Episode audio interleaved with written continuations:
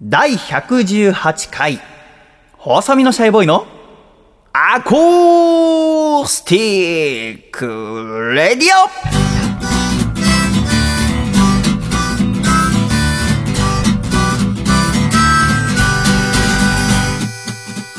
シャイ皆様ご無沙汰しております。細身のシャイボーイ佐藤孝義です。第118回、細身のシャイボーイのアコースティックレディオ。この番組は、東京都世田谷区三軒茶屋にあります私のジータークからお送りしてまいります。この番組の構成作家はこの方です。どうも、構成作家の笠倉です。よろしくお願いします。笠倉さんどうぞよろしくお願いいたします。お願いします。そしてこの番組のアシスタントはこの方です。どうも、アシスタントの楓です。よろしくお願いします。よ楓さんどうぞよろしくお願いいたします。ろしくお願いします。ということで、第118回細身のシャイボーイのアコースティックレディオでございますが、楓さん。はいこれを収録している2016年7月8日の金曜日夕方の17時時点では、うん外は今曇りで、うんうん。まだ雨は降ってない。そうですね。という状況みたいですけども、この週末はちょいと関東でも雨が降りそううんなんてことをお聞きしましたが、こうジメジメしているとさっぱりしたものが食べたいもんでございますけど。そうですね。楓さんはなんかこの時期食べたくなるもんありますか？私はやっぱりそうめんが食べたいですね。そうめん、うん。今からもう食べちゃいますか？もう食べてますね。今食べちゃうと、うん夏のいわゆるピーカンの時にそうめんが飽きてしまうっていうことに陥りませんか？きっと大丈夫です。いいえ、大丈夫です。毎年大丈夫ですか？結構大丈夫ですね。このもう6月下旬とか7月頭からそうめん食べ始めて、もうなんなら朝夜そうめんとかえ。へ食べます。朝そうめん？朝夜にたくさん茹でて、え。朝ちょへ冷蔵庫に入れ置いとくの？冷蔵庫に入れへて、ー。タッパーに入れて。冷蔵庫入れとくとさパッキパキにならない？あの、タッパーにちゃんと入れますよ。密封したら大丈夫ってそうです。ことです。か密封して。私やったことないんであんまり分かりませんけど麺類って伸びないんですか？まあ、うん、若干、もちもちが増すかなって感じはしますけどあ、そうなんだでもそんなに気にならないですよ。なんかそれがもし平気ならば、うんうん。もう朝大量に茹でといて家でずっと作業する日とかは気が向いた時にそれチン？いえ、そうめんは冷たいまま食べるので、そのままめんつゆと水かけて、そっかほぐして食べます。なんなら冷蔵庫に入れてる分麺が冷えてる、うん、そうなんですい。よ。あへ美味しいえですよ。そうめん。あ、なるほど。私はなんか今の時期から食べ始めちゃうとそのうん夏8月とか9月に飽きちゃうかなと思って、うん。今そうめん立ちをしているんですけど私も好きなんだけど。でもやっぱりつるっとしたもの食べたいってことで、うん私はそばが好きでね。なんだけど家で作ってもあんまり美味しくできなくてねうん。そばが。だから駅前にあるお蕎麦屋さんとかに行くわけでございますけれども、今朝もちょいと駅前の富士そばさんに行って冷やし肉梅おろしそばっていうのを食べてですね。いいですね。うん。美味しいと思ったわけでございますけど、まあ、これからそうめんも家でやると思いますが家でそうめんやるときってそうめんと何を一緒に食べますか？そうめんと、我が家は餃子かコロッケです。ちょっと不思議かもしれないんですけど。不思議お父さんがうん。餃子焼くの好きらしくて、あ。餃子をたくさん焼く。か何それお父さんがあんからもう自分でちゃんと詰めてってこと？いやあの買ってきたのを焼くのが好きらしくて。あじゃあ生餃子かなんか冷凍を買ってきて？でただ羽根付きでパリッパリに焼いてああくれるのをど。たくさん食卓に並べて。それかコロッケ？そうですね。やっぱりじゃあそうめん自体はさらっとしてるからちょっと脂っこいものとか。そうですね。味が濃いものを一緒に。ううん。ん。笠倉は？ああ、いや、そうめんだけですね。おーえで、ー。きゅうりを刻んだ、まあ、ものをうんうん。入れて、うん。で、まあ、生姜かわさび分けて食べるぐらいですね。それで満足する？めちゃめちゃ作るんですよ。二人、まあ、嫁さんと僕なんですけど、うん。もう4人前とか作っちゃって、4ひたすら人前だと 400g とか？それぐらいですね。えもう豪快に作ってそれをひたすら食べるとか。そうめん好きなブランドある？それとも何でもいい？あの、僕は何でもいいんですけど、うん。嫁さんはイボの糸に絶対こだわあるっていう。いい値段するんで。そうなんですよね。うんしかもやっぱ夏になるとはい。100円ぐらい高くなりますね、あーそうなんなんですね。かそうですよね。なりますよね。大体俺よ自分400円でとか、それぐらい。そうめんを買ってことがあんまなかったんですよ実家に。いる時はね、でもやっぱ一人暮らし始めて値段毎日スーパー行って見てるとうん。夏になるとちょっと高くなってる気がしますけど気のせいですかね。で私はいつもそうめんと一緒に食べたくなるのはかき揚げね。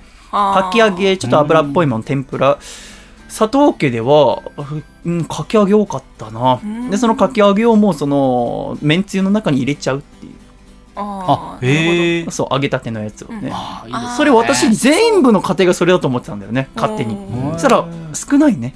うん。なんなら嫌がる人結構多い。あの珍しいね。油がめんつゆの上を浮いちゃうじゃん、うん。こと言うんだけどそれをまた美味しいんだよね、私好きだから最近もこの間ちょいとだけそうめん1日だけ解禁しようかなと思って、はい。意志が弱いもんでね。でそうめん茹でる前になってかき揚げ食べたいと思って近くのスーパー24時間やってる場所行ってかき揚げだけ買って帰ってきたんだけども、ただそのかき揚げはねちょっと冷たかったのよね。あまあ、チンすればいいんだけど、まあ、ちょっとしなっとしちゃうじゃないですか。うん。ってなると、やっぱ実家で食べてたあの、カラッカラ、カリッカリカラッカラであってる揚げたてを表現する擬音として。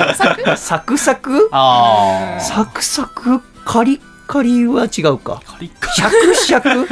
なんか、油がの、こうから切ったばっかの、はい。あの、素晴らしいかき揚げを表現する擬音が私のライブラリーにはないんだけども、はそのあしなっとしたかき揚げ食べるときに、何時に行けば揚げたてのかき揚げがあるんだろうなって思った。はいこれから夏になってうん、多分通うことになるんだけども。でも24時間営業のスーパーで、惣菜がいつ出てくるかよくわからない。はいうん1日おそらく4、5回は揚げるでしょううね。ん3時間、4時間おきぐらい。で、深夜になるともう置いてないんだよね、揚げ物とかは。で、なると、かといって早朝から買う人いる？朝6時とか。でも朝買い物に来て、お昼用に買う人はいるかもしれない。でも、揚げ物専用スタッフが出勤しているかな、朝6時に。いやなんそうかな朝10時ぐらいに出勤してそうですよね。うん。揚げ物揚げる10人時じゃ遅いんじゃない？そんなことないかな。あー10時じゃもうちょっと冷めてるイメージある。じゃあじゃあ9時9時9時9時に行ってみようか。結構その刻みで行かなきゃいけないな私。かき揚げ一つで。でも夜スーパーとかに行ってさ、で、もう惣菜とかなかったりすると、お刺身のコーナー見るとちょっと安くなったりするじゃないですか。で、マグロの柵っていうんですか？長方形の長いはい一本の、うんうんうんうんお刺身があると、私はそれ半額とかになってると、ちょっと水が出ちゃったりしてますから、うん。そのままで食べるんじゃなくて、うん叩いてネギトロみたいにするんですね。あでネギトロ。私はネギの代わりにみょうがを入れるのが好きですけどうん。でわさび醤油をたくさんかけてでご飯に、うん置いて卵の黄身垂らして食べるんですけどあれ食べてる時私いつも思うのは私はマグロが食べたいんじゃなくてわさび醤油が食べたいんじゃないかなって思うことがあるんですね。わさび醤油がすごく好きなんですよ。ですごくたくさんかけるんですけどで醤油もちょっとこだわり出して醤油って笠倉家何使ってますか？えーとあの刺身醤油っていうやつですか？あの刺身醤油使ってんの？あのそれ九州のやつ？えーと甘口のうん。その九州のやつですね。刺身醤油使ってんだ。使います。あのそれも嫁さんのこだわりですね。関西の人なのに？あの嫁さんがその島の出身でそこではそれがベーシックだったんですそうだ九州そうだ。の甘いああでそれをこっちにも取り入れて。私もあの造船所によく行ってた時は造船所って九州多いから行くと夜ご飯ごちそうになる時いつもお刺身醤油で刺身食べて、ちょっと私には甘すぎるかなって思うんだよね。そうですね。結構甘いです甘いよね、はい。で笠倉も最近のマイブームが一人で回転寿司行くことって言ってたけどあのはま寿司っていうね はい。私と笠倉が前収録して横浜の私の実家の近くにもあってたまに行きましたけどあそこは醤油が4種類ぐらいあってはい。で刺身醤油もあってそれね。たまにねこうピャって垂らすと美味しいっていうのはありましたけど、はい。私は普通の生醤油うん。をかけて食べるのが好きなんだけどその生醤油がああまり酸素と触れないようになんかペットボトルみたいな形なんだけど、はい。密封ボトルっていうのが使えば使うほどどんどんこうシューってへこんでいくようなやつなんだよへねー。で400ミリリットルぐらいのやつで結構それ使い切っちゃうんだけどすぐ。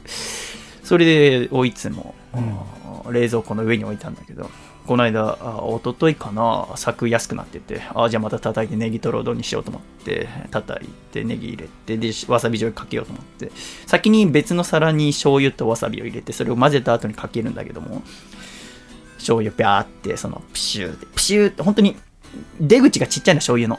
いや、酸素が入らないように出たらもう空気戻らないこうね、はい。でビャーってやってその後わさび入れてマグロにかけてで食べたらクソまじいわけおうんっていうぐらい。びっくりした。俺醤油と間違えてイソジン入れてんの。イソジンの、ー。私、ほら、今ちょっとあそこの冷蔵庫の上にさ、今、醤油と間違わないように一番高いところに置いたんだけど、私のイソジンって、結構あの、病院とかに置いてあるちっちゃいタイプじゃなくて、はい。本当だ。えー 500ml 入りぐらいの大きいやつ買ったのよね、はい。冬使うように。それが醤油のボトルにそっくりでさ、で、醤油の横置いててさ、でもさ、気づかんもんかね。もうがっかりしちゃって自分のダメさ加減に。えだってすごい匂いすんだよ、イソジン。ーそうですよね。えあれを、まだだってマグロにかける前なら何とかなるじゃないですか。ーうん私一回マグロにかける前に皿に醤油だと思ってイソジンやっ現て、役ですもんね。だって現役現役すごい匂い。それを俺わさびで溶いてるわけだ 何それと。えもうマグロも台無し。えーちょっと食べようと思って、トライはしたんだけど、俺もうかかき混ぜちゃってるからさ。はぁと思う。ダメな男だなと思いましたけど。そんなことありながら。前回第117回のアコラジオオープニングで、えー、笠倉が頑張ってワンワンワンダーランドのチケットを取ったって話しましたけど、はい。このワンワンワンダーランドっていうのは何でしたか、笠倉？えっと、NHK のうんいないいないバーという番組があるんですけれども、うんそれの公開イベントで、うんえー実際にそのテレビに出てきているキャラクターがうん踊って歌ってっていうのをやってくれる舞台ですね。ねだから娘さんが生まれたからそういうイベントにも行くんだっつって、私はびっくりしたわけでございますけどそれをお先週の日曜日の0時に配信して、ではい。私寝て朝起きたら LINE が入っていて珍しいのは誰からかなと思ったらアコラジオールスターズで俳優の前野智也さんから LINE が入っていて何かなと思ったら、アコラジ聞きましたと笠倉さんがおっしゃっていたワンワンワンダーランドですが僕もマネージャーの中村さんもチャレンジしたんですけども取れませんでしたって言って笠倉さんすごいですねっていうメッセージとまず配信して6時間の間にすぐ聞いてるっていう そんなに熱心になんなくていいですよと思ってお仕事大変なんだからっていうのとあやっぱ取れないんだワンワンワンダーランド。うん。すごいねと思ったんだけどもそれが先週の日曜日にあったということそうですね。笠倉行ってきた、はい行ってきた。どうでしたワンワンワンダーランド？めちゃくちゃ楽しかったですよ。親親子でやっぱりちゃんと楽しめる。楽しいんだやっぱり、はい。それお父さん目線から見て楽しいのはどこですか？そうですね。あのー内容もうん。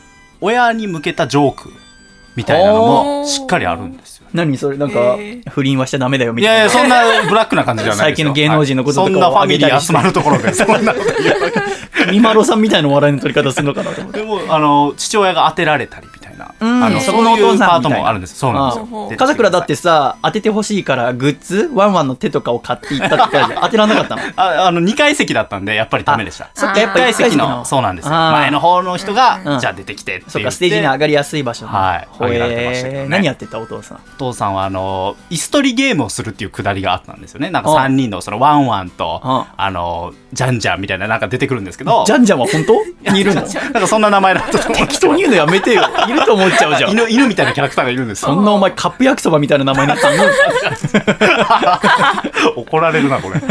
で、その、あの、椅子取りゲームのミュージック、スタートっていう、その、はい。押すのを手伝ってくれっていう、そのカセットデッキみたいなのがそれ手伝い必要？い あんまり、まだ石取りゲームやんならわかるけどね。はい。それで、でもあのワンワン相手に石取りゲーム結構しんどいね。そうなんですよ。でかいもんね。で、そのでかいやつ同士の戦いを、そのミュージックスタートって押す役、押すだけなんですよね、お父さん。はあはで、そのお父さんが、なんか、合図をしたら押してねって言われるんですけど、うんなかなか押さなくて。あ合図はされてるなんか欲しがっちゃったのか、あの、押さないんかいみたいなくだりが 何回かあって、えお父さんそんな貪欲に取りに行お父さんすごい貪欲で、あそう2回あったんですよ、そのくだりを。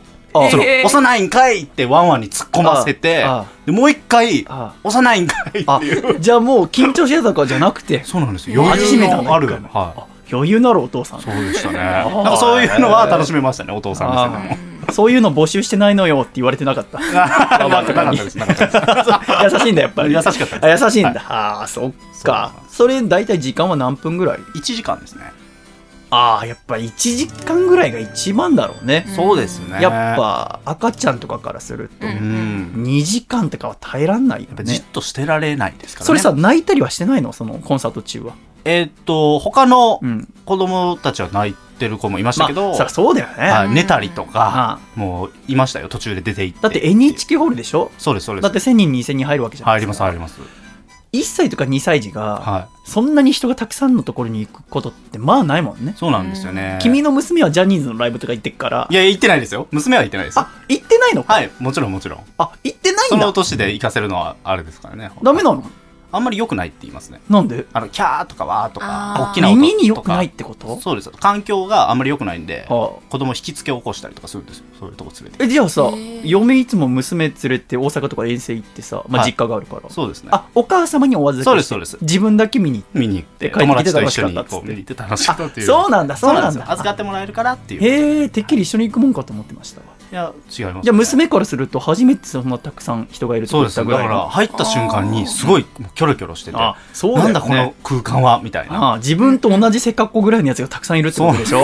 ああそうだよね。でもなんかその音楽が流れた瞬間に、おなじみのやっぱり音楽が流れてくると安心するのか、オープニングソングとうか。手拍子とかして指さしてワンワンワンワンってずっと言ってました。へえ喜んでましたあいつはいなかったの？あのカービィみたいなやつ。カービィみたいな。ウータンですね。そうウータン。はい。色全然違いますけどね。ウータン黄色のねウータンはい。いいたの？いました。あいたんだ。はい。やっぱウータンとワンワンはマストで。そうです。あとはあの番組ってさちっちゃい女の子そうですそうです。女の子うん。います。でもう今いるんだ。ゆきちゃんっていう今子が出てるんですけどゆきちゃん。えっと歴代の女の子出てきたんですよ。昔の子も。はい。ゆきちゃんの前の子と前の前の子ですかね。全員揃ってなんか30周年かなんかだったみたいでうん記念で全員がこう出てきたみたいです。どうやら。え逆にさ34人しかいないの今まで。今まで多分もっと歴代はいると思うんですけどああ。その直近のああ。あのい知ってる人たちが出てきてて。それやっぱさうんお父様お母様からするとテンション上がるの？上がってましたよ。周りの人も。上がんだ。全員揃ってる！みたいな。全員ってなんだろう。全員っていうわか今までの子があ大きなってみたいな。なんかその成長をこう喜んでて。逆にさそれ子供は分かってんの？いや子供は多分あんまりあん分からないだろうね。親がもうその一番上の子18歳になってましたね。そうかなるほどね。お子さんが何人かいたりすると。そうなんですよそうなんああですよ。長男の時見てた子が見てた子が。あ大きくなってあって。じゃあもうその子たちは何歳ぐらいの時に出てんのかな？8歳とか？とかまあ8歳から10歳ぐらいで出てて、うん。もう67年経って、うん。こんなに大きくなってっていう、うんだいぶやっぱり変わりますからねいやそうだろうはい。ねあじゃあ楽しい日曜日過ごしたんだ。そうでしたね。チケット取れてよかったですね。はい。また行けたらいいと思いますけど。その NHK ホールって楓さん行ったことありますか？私ないんですよ。あないですか？そうなんですよ、あのサッカーがあって渋谷たことがないんですよね。スタジオ見学みたいなさあはい。なんか見れるとこってもうなくなったんでいしたやスタジオパークからそ「こんにちは」っていう番組はまだ見れますよ。見れますよね、はい。あそこ行くと結構面白いんですよ、うん。放送のことについていろいろ学ぶところがあったりとか、うん。私が知ってる限りはね、で笠倉から さっきちょっと聞いて面白かったのはその坂の上見終わって日曜の昼ですよね、はい。多分見終わってもそうですね。あ3時とかですか、はい。でそこから坂降りてって渋谷の駅に行こうとした時に、うんすれ違った男の人いてなんか見覚えあるなと思ったら、うん。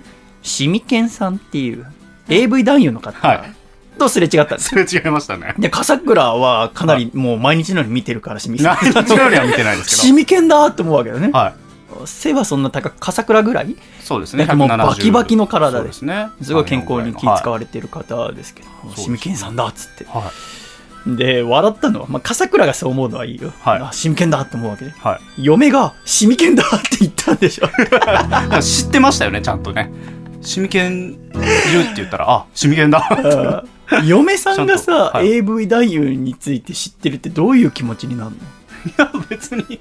の面白いよね、はい。ってことは見てるってことでしょだって、そうですね。はあ。まあ一緒に見たりとかした一緒に見たいやわかんないですけど。いやわかるだろ てめえのことなんちょっとどこまで喋っていいか全然わかんないんで。そうなんだ。でも知ってます。はい。それさ、はい。まあ、まだ嫁さんとかならいいんだけどさ、はい。父さんとかともし歩いててさで AV 男優だって気づいた時にさ、はい父さんがハッとした顔したらさそれは。ちょっとショックっちゃショックだよね。それはショックですね。でも見てるは見てるわけじゃん。か、はい。父さんとかさはい。笠倉の父さんとかまあイケイケだけどさ、はい。まあ見てるでしょおそらく。まあそうでしょうね。見てるさ女優さんの年齢とかは何歳ぐらいまであれなんだろうねやっぱ人によって違うのかな。だってさ今私とか笠倉が見てるのは同い年ぐらいの子でしょ、そうですよね。じゃあ私が40歳とかなった時に、はまだその二十歳そこそこの女の子のビデオ見るの？どうなんでしょうね。それわかんないよね。その当時のものを見るんじゃないですか。昔のもし現役であやってたとしてもそういうことか。映像は残るじゃないですか。若い頃の作品あじゃあその時40歳になっても、その時見要はていた15年前の作品を見てれば、お姉さんって見るのかな？そうなんじゃないですかもしかしたらそれはちょっと未来明るくなった。ありがとう、笠倉。なんか私は40になって、じゃあ40歳の作品、もう熟女ものでしょ？そうですよね見るとはあんま思えなかったんだけうんど。そっか。そう当時の若い子のを見ればいい。はいはあ。思い入れもああるんでねだからお前が作家でよかった。そこでですでもね、私ちょっとこの手のビデオで思うことがあってさ、一回だけトークイベント出させてもらった時に、はそこにセクシー女優の方、エブ女優さんがいて、その人たちと喋った時すごくいい人たちで、ただ、その人たちのビデオ見れるかって言ったら恥ずかしくて見れないんだよね。ああ私は。っていう話を確かそのイベント出た直後にこのラジオでも喋ったことがあった気がするんだけども、はいこの間ワンマンライブ終わってでいつもワンマンライブの時たくさんお手紙いただいたりとかプレゼントいただいたりするんだけども中で一人アコラジッコのラジオネームタカトくんっていう子が、はいなんか茶色いシャカシャカの紙袋中身が見えないの渡されて、でなんだろうなと思って見たら中身がビデオなわけですよその手の。で何かなっつったらそのイベントに出ていた鈴川彩音さんっていう人とはい。篠原美久さんっていうはい。方のレズモノだったんですね。なるほど。その2人ともそのイベントにいて、で、はい。その2人のビデオが初めて出たっつって。うん。で、私は行ったろっつって、高戸、おい聞いてか、高戸バーラ、お前。俺はな、一緒のイベントの人は見ないと。仲良くなって、今でもたまにね、トゥイラーとかでね、いやり取りしたりしてるんですよはもう恥ずかしくなっちゃうだろ、つって。まあ、見ましたけどね。それはでもしょうがないよね。だって、プレゼントされたもん。だって、わざわざ新品だったよ。ああ買ってきてくれてるわけだから。はいへえ、ちょっと私、レズモって初めて見たけど、これもまた悪くないねっつって。そんなことありましたけど、そうそう、それ見ながらさ、はい初めてだね、あの、やっぱもらったもんはちゃんと見なきゃと思って、はい。大抵その手のビデオ見るとしてもね、ぴゃって飛ばしたりとか、初めてインタビューシーンとか、あその、そこからだって私がそのイベント、トークイベント出た時に、その鈴川さんって方は、はい。まだ1本目を撮ったばっかっていう、あ言ってましたよね博多から出て、あ、そう、笠倉見に来てたんだ、そのイベント。は DVD 貸そうか？い 僕は共演者ではないですからね。はい。お客さんとしてフラットな気持ちで、はい。なんならより楽しめるかも楽しれないですね。えーだから博多から出てきて、はこの業界でこれから頑張りますって言った篠原さんが、はい。もう立派な女優さんになっててなるほど。もう堂々としたもんでさお父さんみたいな視点で見ちゃって それ見た時にあこれが年取った時どうなのかなと。はい。そっかだとしたらちょっと未来は明るいですねそうですねあじゃあこれから一緒にえーゆっくり年取っていきましょう、私たちはね さて、この番組はスポンサーの皆様からの支援によって成り立っておりますが、今週、また新しくスポンサーに加わっていただいた方がいらっしゃいます。一人目がこちら、青森県のラジオネーム、フジモンさん。そして、二人目が埼玉県のイサゴッグさんでございます。ありがとうございます。ありがとうございますありがということで、新しいスポンサー、お二方を加えて、ますますパワーアップしていく、細身のシャイボーイのアコースティックレディオ、今週もよろしくお願いいたします。第118回、細めのしゃべのアーコースティックレディオ。この番組は、大分県かこちゃん、静岡県エルモミーゴ、岐阜県緑、東京都エクストリームパーリー、徳島県ソマ、栃木県 WT、青森県 TNTR、静岡県ホッシー、東京都ちびりんご、青森県フジモン、埼玉県イサゴック、以上11名の提供でお送りしてまいります。では、今週の1曲目お聴きください。ニューアルバムから、高確率で会いに行く。ちょっと聞いてと君が言うもしも地球最後の夜が来てどこにも逃げられないんだとしたらあなたは誰と一緒に過ごすのはなんてくだらない質問をするのかと思ったが答えなきゃ多分怒り出すから僕なりに考えてこう言った。君に高確率で会いに行く。きっと高確率で会いに行く僕は高確率で会いに行く。君に高確率で会いに行く。Yes! Oh yeah. Oh yeah. Oh yeah. ちょっとなんてひどい人。君は怒った顔で僕に言う。絶対にそばを離れないよと言ってくれるものだと信じてた。ちょいと待って好きな人地球最後なんてヤバい夜に。約束なんて無意味になるからこれが精一杯の愛なんだ。君に高確率で会いに行く。きっと高確率で会いに行く。僕は高確率で会いに行く。君に高確率で会いに行く。Oh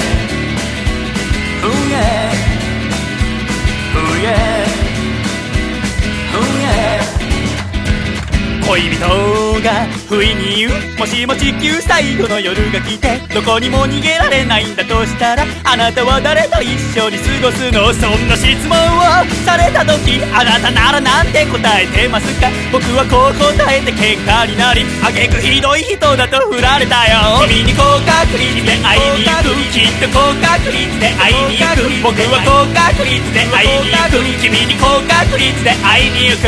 はあなんてくだらない質問をするのかと思ったが今になって思い返してみりゃ多少の嘘も混ぜるべきだったありがとうございました。高確率で会いに行くでした。では、ジングル愛知県、ラジオネーム、内藤隼人さんからいただいた、細身のシャーボーイがお父さんと仲直りする方法。お父さん、かき氷に味噌汁をかけるなんて、お父さんってクールだねせーの細身のシャイボーイのアコースティックレディオ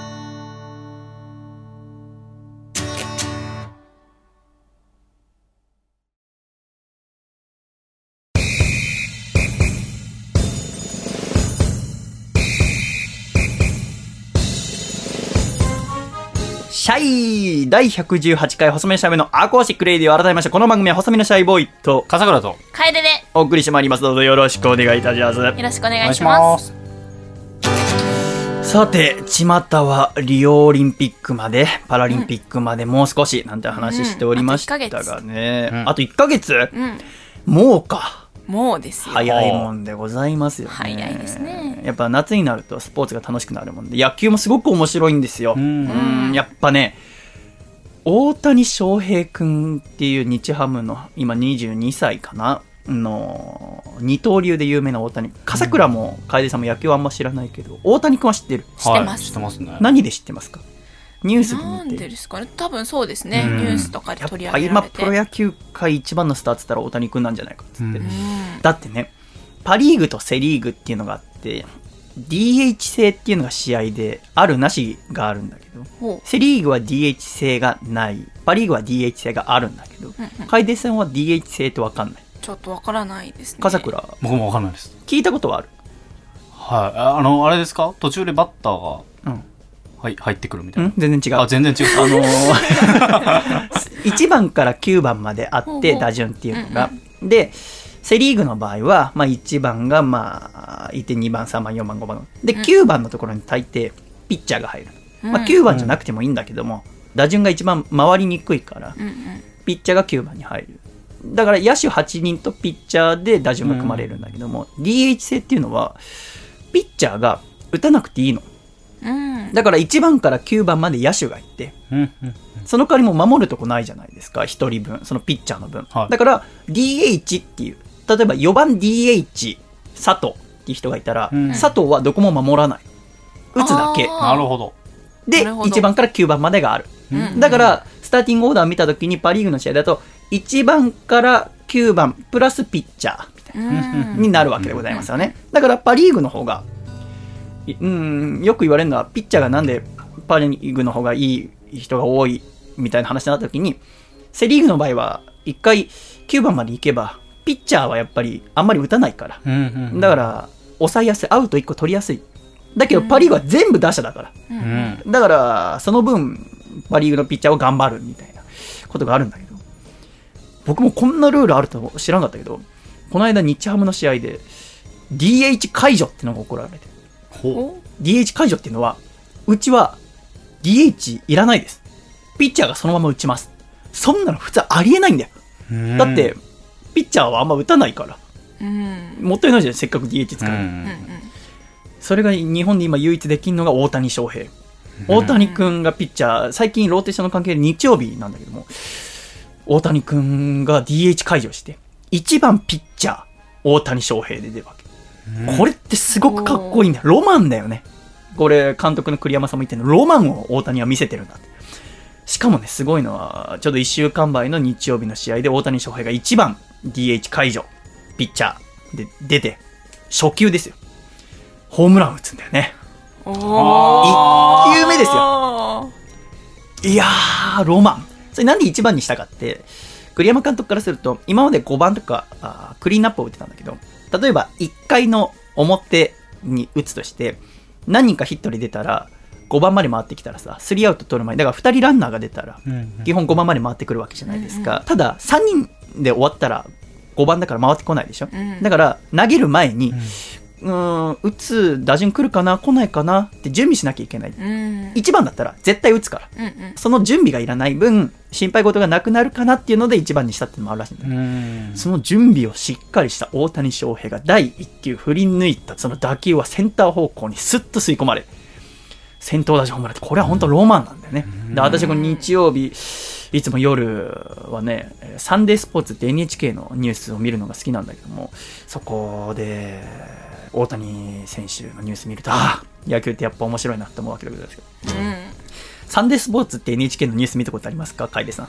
昔、うん。アメリカに住んでた時に毎週見てましたべ日本に住んでからは見てないんですけどその時からこのスタンスか分かりませんけど、サンデースポーツって、うん、3人でお送りしていて、キャスター。1人が NHK のアナウンサー、もう1人がアナウンサー、男性、女性。で、真ん中に毎週マンスリーキャスターって言って、月ごとに変わるキャスターが入る。その人アスリートなのよ。浜口京子さんとか。で、6月が有森裕子さん。マラソンランナー。はいこれが面白くて毎月変わるっていうのが先先月か先月は森本ひちょりさんもともと日ハムの選手だったりしたんだけどその人がいろんなところに取材行くんだけど有森裕子さんってすごくお綺麗でシュッとしていて現役時代もあんま笑ってるの見たことないような人だったんだけどちょっとお茶目なとこもあるんだなって面白いのはピンって時間になる放送始まる、ん。あれ生なのかな？生だと思うんだけども。こんばんは。サンデースポーツの時間ですで、こんばんはは3人で言うの、頭下げて。はい。で、サンデースポーツの時間です。は、そのマンスリーキャスターの人が言うっていうのが流れとしてあるので、はい。で、この間見てたら、こんばんは。サタデースポーツの時間です。で、有森さんが言うんで、行った後にスタジオが、えっ？てなって、で、有森さんが、あ日曜日だった！っていうのが、すごく可愛くて、ああ、なんか面白いと思って、こんな一面も見れるんだと思って、私は好きです。最近毎週見てるんだけども。ただ、編集もちょっと面白いんだよね。うんあの、スキージャンプのさ、すごく強い女の子なんて言うんだっけ？高梨沙羅そう、選手高梨沙羅選手。はいたけちゃんと同じ日本体育大学の、うんうん今19歳かな？で、今年20歳の年だと思うんだけども、うん今オフシーズンで、行ったらもう世界最強の女性選手ですよね。ワールドカップとかでも優勝していたりして。で、その高梨さんが地元に戻って、なんかこう、地元の人と触れ合うというか、うん、それに取材が行ってたのよね。でそれ見てて、いや、お屋外、野外でインタビューみたいなの受けるわけ。うんうんキャスターにね。で、お客さんの前だよ。で、地元のおじさんとかおばさんいる中で、親戚の人とか、最近なんでお綺麗になられたんですかっていう質問がされたのよね。うんで確かに綺麗にはなってんうんだよね。でもさ、その質問って結構困ると思うんだ、スポーツ選手から。で、そこにね、田舎の多分酔っ払ったおじさんかなんかが、大人になったんだよって言うんだよ。でさ、わかるじゃん。これ大人になったんだよはさ、まあ、年取ったってことよりも多分、そのおじさんのテンション、大人になったんだって言うんだよ。これってさ、エロギャグだよね。そうですよねだよね、はい田舎のさ。でもさ、それを使うんだよ。切りますよねだから NHK で編集してる人は、エロギャグだって分かってないのかなと思って。セクハラ発言だよね。お田舎のおじさんとかによくある親戚の子に綺麗になったね、大人になったんだっだよね。はそれをしっかり使って、で、高梨沙羅さんがちょっと照れながらというか、困った顔しながら大人になったんだと思いますって言って人笑い起きるみい。たいうな。ん。そこも含めてちょっと面白いんですけど。そんな私でございますけども、全然知らないスポーツがあって、うん。日本の国技相撲なんですけど、私の佐藤家で母さん方の池田家、みんな相撲大好きで、うん。みんなでえー正月とか実家行ったりするとみんなで相撲見てるんだけど私は全然楽しみ方が分かんなくてうん。相撲どうです？ちょっと踏み入れたことはないですね。その そりゃあで角界には いやそこはないんですけど。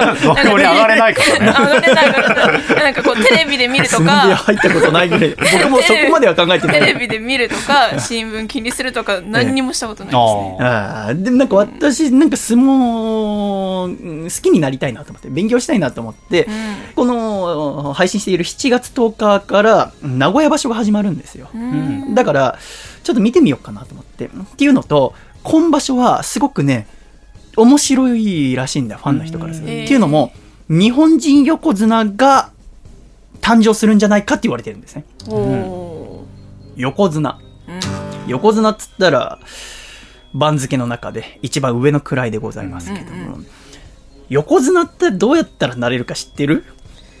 え？横綱ってどうやったらなれるの？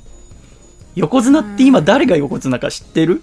わ。私それすらもあんま知らなかったんだ。情けないことに。楓さん今の横綱って誰だか。白鵬。白鵬。白鵬。あと2人。あと二人もいるんですか？うん。わかんないな。川桜もわかんない。わかんないです。春馬富士選手と。ああ鶴竜選手。選手って言わないかな。鶴竜関。春馬富士関。はこの3人。あと歴代で知ってる横綱は？平成入ってからもたくさんいますけども、朝青龍い。うん朝青龍朝青龍。小錦。小錦あ 小錦ってはい。横綱じゃないでしょ？あれ？違いましたっけ？あそう多分君、あけぼの関のあこと言ってんだけぼの関ねです。はい。そっちと間違えてましたね。今名前上がった方々はは外国人力士ですね。あああそっか白鵬関も、そう朝青龍関もモンゴルの方。うい。うんん。日本人力士で覚えてるのは誰ですか？鷹の花。鷹の花関。はい。ってなるとお兄ちゃんは？えっと、今すごい度忘れしてるんですけど。楓ちゃん。わからないですえ若の花。あそうあ そうだ。そうなんだよ。若の花。そんくらいの多分出てこないんだと思うんだよね。で、私は、あーやっぱ、名前高吉って言うんですけど、貴族の木に義理の義ですけど、いやっぱ高っていう字を思い浮かべるときに、鷹の花のことをいつも思い浮かべるんですけど、日本人力士って、そんくらい出てないんですよ、もうずっと。うん。一番最後が、あ1998年の7月に、えー三代目若の花。うん。関が日本人力士になってから、18年にわたって誕生していない。っていう中で、この7月えー場所、名古屋場所で、18年ぶりに、稀勢の里関っていう力士の方が、お日本人横綱になるんじゃないかっていう綱取りの場所なんでございます。ほっていうことで注目されてるみたいなんですよね。稀勢の里関、今30歳、茨城県出身、187センチ、175キロですよ。へえ。竹下幸之助が187センチですから。うん。だけちゃん、プラス、80キロ。へたけちゃんに、笠倉がおんぶしてもらってやっと同じ体重。それぐらいですね。はい。まあ、あんま大きさを例えるのにいい例えじゃなかったな。ごめんね。え、画像として浮かぶのがすげえ情けない。笠倉が、よいしょっつって。なんで竹下が。おんぶしなきゃいけないんだっていう、あれでございますけど、まあ、そんくらい大きな。あでもね、この、うん稀勢の里さんって方がどういう方かも、この人もよくわかんなかったんだけども、ウィキペディアを見ても、すごく苦労されてるうん。番付幕下から幕内入ったり、こう上がっていくのも、すごく時間かかったって中で、やっとこうやって綱取りの場所に臨めるっていう。どうやったら横綱になれるかっていう。うん。もちろん私たちわからないわけでございますけど、いろいろ決まりがある。ー横綱審議委員会って聞いたことあります？ああ、え、初めて聞きまあしたよ、そっか。なんか、朝青龍さんが問題になった時とかに、はい。よく名前が、内田真紀子さんとか、委員会にいらっしゃいましたね。横綱審議委員会っていうところと、日本相撲協会っていうのがそれぞれあって、そこの中で、いろいろ決まり事があって、うん。内規が決まっててね、一つ、大きな決まりとして、大関の地位で、大関っていうのは横綱の一個下って考えていいと思うんだけども、大関の地位で2場所連続優勝、またはそれに準ずる成績を上げた力士が横綱になるって決まってるんですね。うん定められてるんですね。その内規には記されてるんですうんね。まあ、い一番最初の方は分かりやすいですね。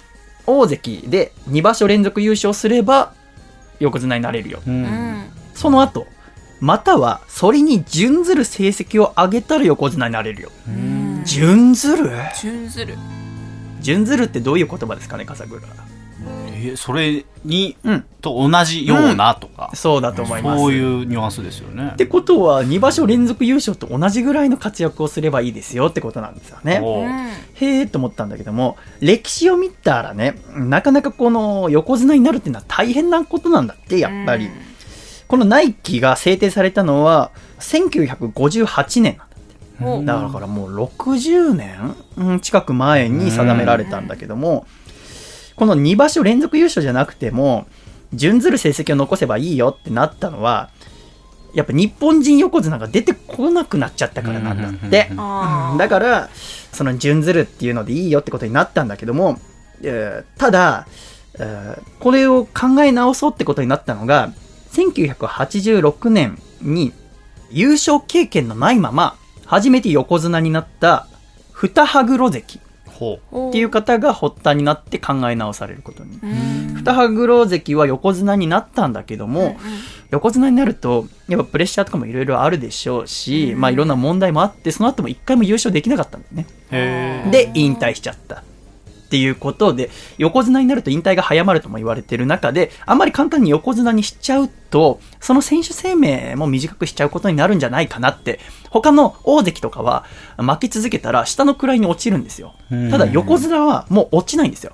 ってことは負け続けたらすなわち引退なんですよ。なるほどということで、いろいろ厳しくなり始めたわけでございますけども、うん1990年の朝日富士から2012年の春馬富士までうん横綱に昇進した8人は全て2場所連続優勝で横綱になっている。ほうあだけどもー、うんこれをやってたら日本人横綱も出てこないってことで、またちょっと、緩くしましょうか。って話をした時に、一番新しくできた横綱が2014年5月の鶴竜関。鶴竜関は横綱になる2場所前が14勝1敗。で優勝はしていない。だけども綱取りで臨んだ場所で14勝1敗。同じく14勝1敗で優勝した。うんということで横綱になったわけでございますね。はいうんで、いよいよ、稀勢の里ですね。うん稀勢の里関は、1月の初場所が9勝6敗でした。うん春場所が13勝2敗でした。夏場所が13勝2敗でした。ということで、この7月から始まる名古屋場所で、いよいよ綱取りに。なるってなると、うん歴史から見ても、このね、稀勢の里さんはまだ1回も優勝したことないの。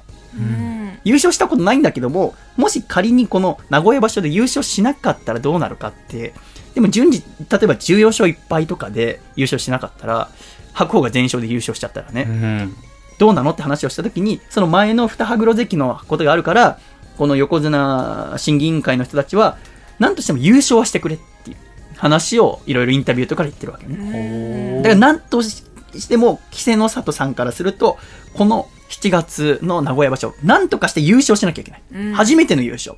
優勝するためにはどうするかって最強白鵬を倒さなきゃいけない。ううんん白鵬って言ったらもう日本人で知らない人がいないぐらい、もう歴代最強とも言われているこの大横綱でございますけども。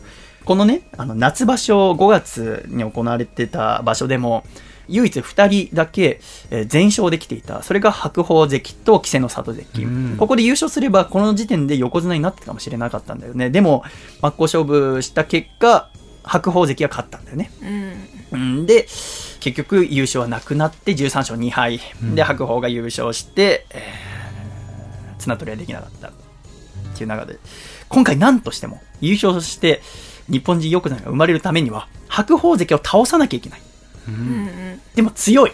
うんうんどうすればいい？っていうのが面白みの一つらしいですよ。ほその5月場所で戦う前にやっぱりみんなはどうしても日本人力士が見たいってことで、うん。お客さんは稀勢の里 B 期になるわけですよね。ーう。んでその戦いの前の時点からみんな何とかして白鵬に勝ってくれ白鵬に勝ってくれ。でキャスターもインタビューで白鵬関に明日は稀勢の里関とですね全勝対決ですねみたいな。でみんななんとかね日本人力うん横綱が見たいってことで白鵬さんには勝ってほしいって思われてるみたいですよ。って言った時に白鵬は勝つなら勝ってみそれで横綱になってみろっていう感じですねって答えるわけね。もうどんとこいよと。うん俺は逃げないよと。私は横綱。あなたは大関。横綱の私に勝って横綱になるならいいんじゃないですかって。でいよいよ直接対決でぶつかってで白鵬が完全勝利をするわけですよね。で勝った後に白鵬は誰かが言っていたよねっつって。強い人は大関になる。宿命のある人が横綱になるって。ただ強いだけだったら大関止まりなんだよって。横綱になる宿命がある人が横綱になるんだよって。っていうことは稀勢の里関は何かが足りないのでしょうねって答えたんだよねかっこよくないですか？うん。かっこいいんですよね。相当悔しかったと思うんですよ稀勢の里さんも。もうこの名古屋場所ちょっと私注目していこうと思いますのでもしお相撲今まであんま興味なかったけど見てみたいって方はそこに注目してみると面白いんじゃないかな と思いました。では一旦コマーシャルお聞きください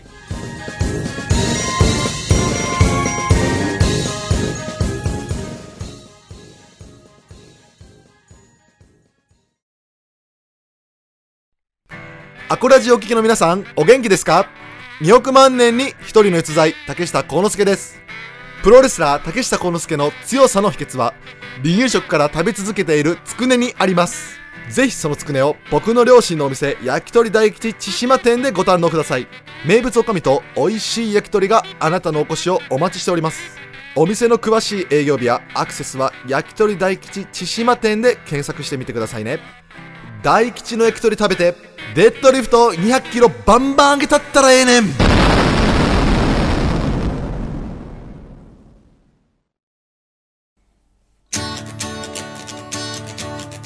大阪府ラジオネーム金の陣。さんからいただいた細身のシャイボーイがお父さんと仲直りするホウホウ。お父さん二郎系ラーメン店から出てきてすぐのお客さんに腹パンをするのはさすがにまずいって。せーの。細身のシャイボーイのアコースティックレイオ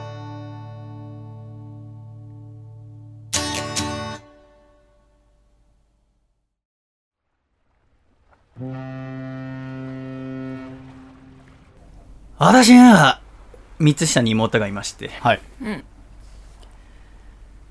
ー笠倉も妹がいますけども。そうですね。笠倉妹何個下でしたっけ ?4 つ下でしたっけ？そうですね。うん。笠倉は仲いいよね。仲いいです。なんでですか？なんで？なんででしょうね。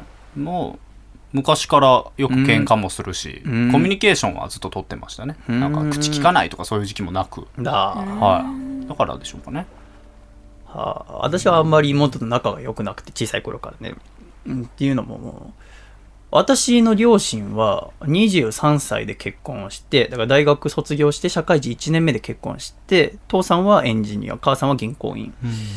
で26の時私が生まれたわけでございますけども結婚する時に両家から反対されたんですよね。うちのお父さんにはお兄ちゃんとお姉ちゃんがいてやっぱり今はそういう風潮少ないかもしれませんけど兄弟で末っ子が一番最初に結婚するなんて、世間様に見栄えが悪いみたいな長男に失礼だろみたいなのが結構田舎の方ではあったらしくて。で父さんはでも結婚するって決めたからっつって、もう、ほぼ親戚関係を全部ぶち切る感じで、無理やり結婚したんですね。で、母さんは長女。で、下に弟がいるけど、普通は長、要は男が先だみたいな。うんうんがあったらしい。そっちの方も、母さんも無理やり、なんだったんですよね。二人がそう結婚させた、その、恋っていうのは不思議なもんでございますけども。うんで、無理やり結婚して、で、ずっと実家とかとは連絡取ってなかったのが、うんまた復縁というか、密に連絡取ったり、遊び行ったりするようになったのはなんでかって、私が生まれたからですよね。うんやっぱ孫ってのは、びっくりするぐらい可愛いって言うじゃない？あれ何なのかねわかんないよね。孫ってなんでそん、そんな、だってもう、うんお互い悪口言ったりとかさ、バーローっつって、もう二度と顔見せんなっつって、離れた人が、子供一人生まれるだけで、もういつでも遊び来なさいと、なんなら毎週末来なさいよぐらいの、あれになるわけですよ。うんで、私はもう、その、要は、お父さんのお兄ちゃん、お姉ちゃんは、その後、5年とか10年したから結婚して、で、子供が生まれるのも、私の一つ、だから下のいとこも、だから年的には10個離れたりしますから、うんえー私がずっと、新世代としていたわけですね。うんで、3年後に妹が生まれるわけですけども、私生まれて、1歳か2歳ぐらいの時に分かったんだよね、自分の重要性が。私がこけたら、この佐藤家、池田家、ん並びにこの全体的な親戚関係が全部ダメになるっていうのは、本当になんとなく分かったんだよ。私がすごく大事な位置にいるなって。俺がこけたら、もうダメになっちゃうって思ったから、いい孫でいようと思ったわけ。うんニコニコして、うんおばあちゃんにたくさん甘えて、たくさん泣いて、困った子だねって言われて、可愛いタカちゃんっていうのをずっとやってきたわけよね。で、そこに3年置いて、後輩のリホが出てきて、リホはもう家族関係が良くなった後に生まれているから、うんだからゆとり世代ですよね。その点において。うんだから、あいつは親戚同士で集まったりとかしても、全然うんこびないんですよ、親戚に。うん私は私みたいな。私以外私じゃないのみたいな。やかましいですよ で、やっぱりおばあちゃんとかからすると、もちろんリホのことも可愛いんだけど、やっぱタカちゃんが一番なのね。うんやっぱそのファーストインパクトはでかいから、タカちゃんが出てきた。で、それに私も答え続けてきたから。勉強面でも運動面でも、愛嬌面でも。1学期、2学期、3学期が終わると通信簿を持っておばあちゃんとこ行くんだけど、うんそれがやっぱ成績がいいとおばあちゃん喜ぶから頑張っていい成績取るんだけど、だってそれがダメで喧嘩とかしたら、すみこさんの教育がなってないからよってなったら、関係がダメになるじゃん。なると思ったんだよ、その時私はね。知らないよ、本当になったかどうかは。だから私は一生懸命勉強したし、一生懸命運動もしたし。それに比べて、リホは、もう、タカちゃんがやってるから、やる必要がないし、頑張っても、私がさらに上にいるから、さほど褒められない。うんタカちゃんがやってんだから当たり前でしょになる。すると、だんだん軽くグレ始めるんだよ。早かったよ。まさか6歳でグレるやつがいるとは思わないよ。で、私はその時なんか9歳とかだけど、あいつがどんだけ頑張っても私は超えられなかったんだよね。で、それがあー中学校になって、高校になって、で、大学になって、つって。で、あ私が大学う入った時に妹が高校受験をするわけですけど、3つ差だからね。妹は高校受験に失敗するんですよね。うんで、行きたかった。やっぱ、あ国立僕高校行ったんだけど、で、大学も国立行くんだけど、やっぱ国立って別に、うん学びたいことがあればいいんじゃないですか。学びたいところに行けば。ただ、じいちゃんばあちゃんからすると、国立ってすごく嬉しいらしいんだよ。やっぱり、特におばあちゃんたちって、栃木の方なんかは8人兄弟、うん川崎、東京の方は、6人兄弟とか、要はもうすごく親戚が大きいわけ。うんその中に、うちの孫の高吉は国立に行ってますっていうのは、すごく嬉しかった。やっぱ自慢、そんなのくだらないってもちろん思うかもしれないけど、それがすごく大切なことだったし、それをすることによってばあちゃんが喜ぶ、じいちゃんが喜ぶから、うん僕もそれでいいと思ったんだよね。って中で、リホが受験に失敗するわけよね。失敗しても別に誰も責めはしませんよ。あいつの人生ですから。ただやっぱり、やっぱタカちゃんと比べてみたいになるんですよね。うんで、高校になってますます心閉ざし始めて、俺に対してね。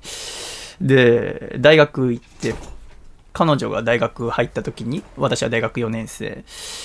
えーで、そこまでずっと、んリホは心閉ざしてたんだけど、大学行って、パーンって弾けた。私は私。高吉は関係ねえ。私は自分の好きなことを全部やるんだ。僕は何かをやるときにいろんなことを考えて、計画を立てて、それを実行して、やると決めたことはずっと続けるっていう体質だったんだけども、リホも最初は、やっぱお兄ちゃんを見てるから、それをやろうとするんだけど、そんなの人それぞれだから、兄弟とてね、合わなかったんだよ。合わなかったけど、やり続けたからうまくいかなくて、受験もうまくいかなくて、別に受験でこけたからってそんなことで落ち込むことはないのに、それを自分のせいだと思って、どんどんどんどん暗くなってった。でも大学入って、好きなことを全部やろうって何かで決めたんだろうね。そのきっかけ何かわかんない。で、あいつは自分がやると決めたことは全部やることにした。遊び、勉強、仕事、バイト。まず、ダンスサークルに入って、感情をすべてダンスにつぎ込むようになったんだよね。で、バイトもするようになった。彼氏とも遊ぶ、たくさん遊ぶようになった。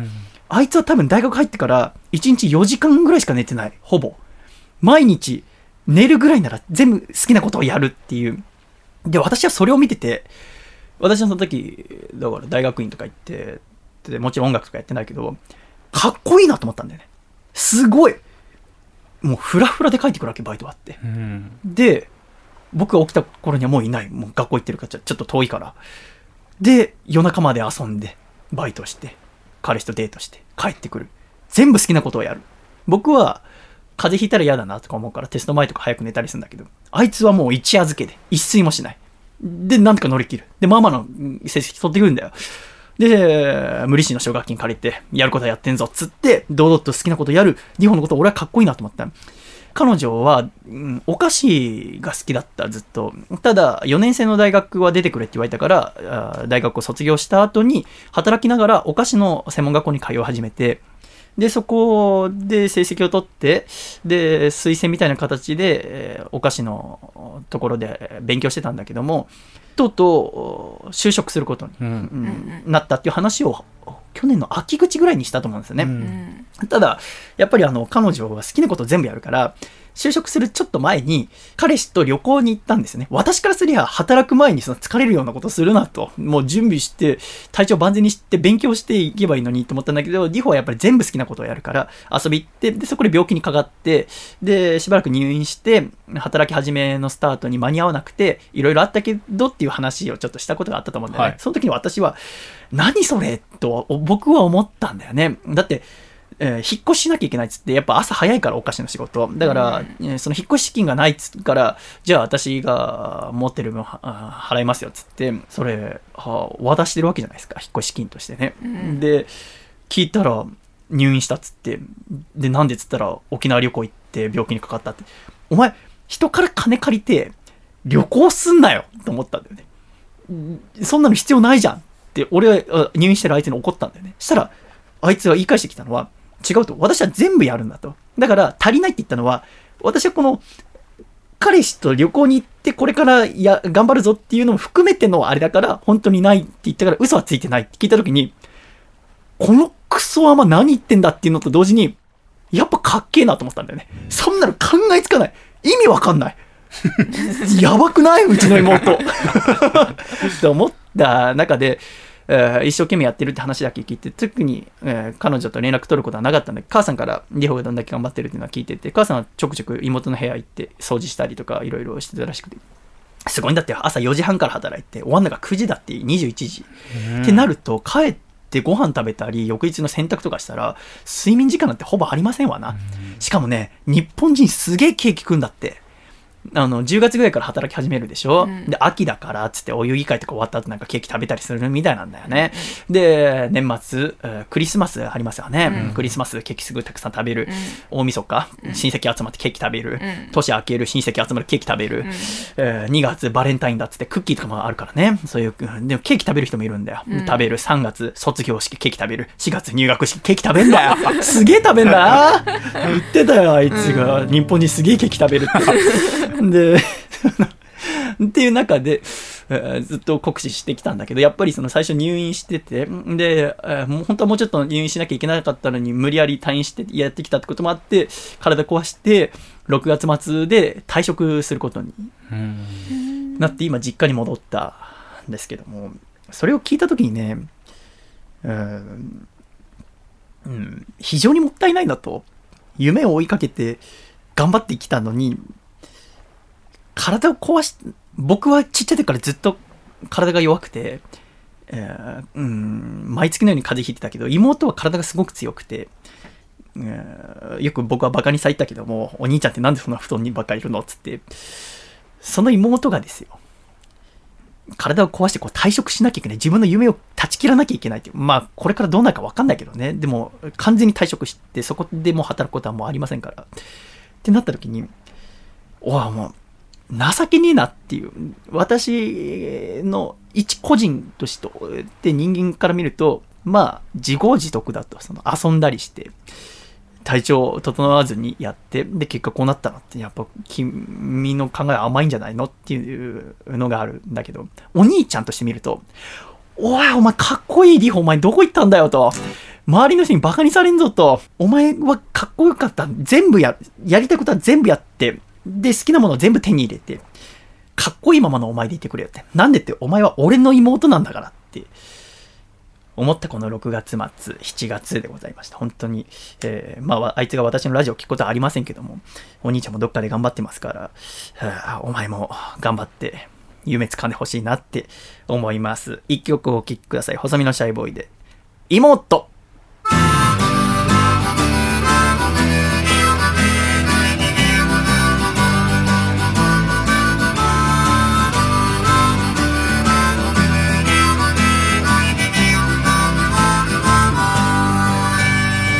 兄ちゃんはな戦っている。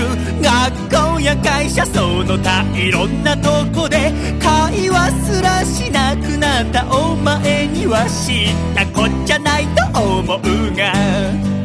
うん年を取って大人になって徐々になぜか距離ができてなんか寂しいな。でもたった一つ覚えていてどんな時も忘れないで。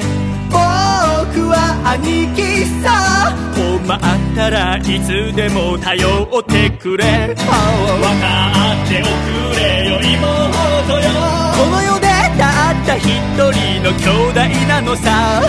分かってくれるな妹よお兄ちゃんは常に味方でいるお兄ちゃんはな心配をしている。最近塞ぎがちなお前のことを。昔はくすぐりゃすぐ笑ったが今じゃそういうわけにはいかぬ。女心なんてわからないよ。身内はなお一層だよ。ケーキ買ってくるか？モンブランが今も好きかどうか知らないけど。笑っておくれよ妹よ。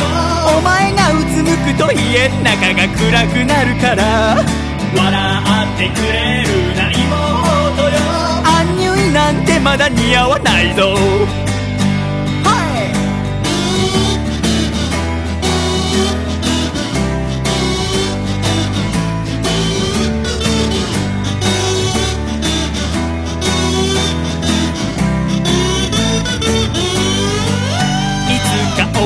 どこか嫁ぐ時は早めに知らせておくれよ。準備がいるから相手にケチつけることはないが僕より年下がいいな。兄貴面したいからまだそんな日来るなんて思えないけど。分かっておくれよ妹よ。かっこいい兄貴にはなれなかったけれど分かってくれるな妹よ。幸せを願っている。笑っておくれよ妹よ。この世でたった一人の兄弟なのさ、はい、笑ってくれるな妹よ。生まれて死ぬまでずっと何一つ変わらないよ。忘れるな兄ちゃんは常に味方でいる、はい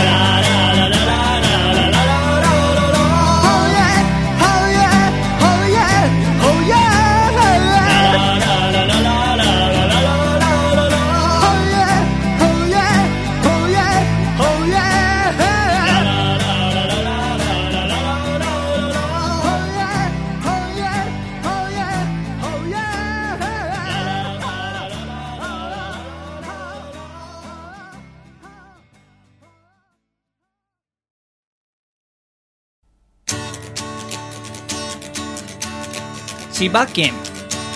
ラジオネーム抜け作さんからいただいた細身のシャイボーイがお父さんと仲良くなるホウホウお父さん高吉俺はな満員電車の床に寝そべってみんなに踏まれてみたいんだって熱く語られても受け入れがたいよせーの。細身のシャイボーイのアコースティックレディオ。レディオ。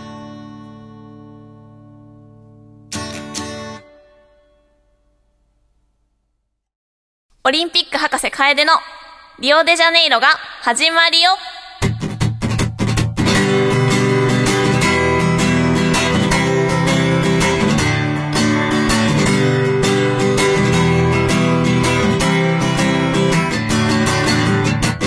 さてさてもう7月に入ってしまいましたけども。ゲロゲロ。いや夏はお好きですか？そんな好きじゃないですか？夏好きですよ。いやいいじゃないですかね。ま あ はい。今の雑でしたね。あのリオデジャネイロオリンピックまであと1ヶ月ぐらいなんですけど、はい。8月5日開幕ということで。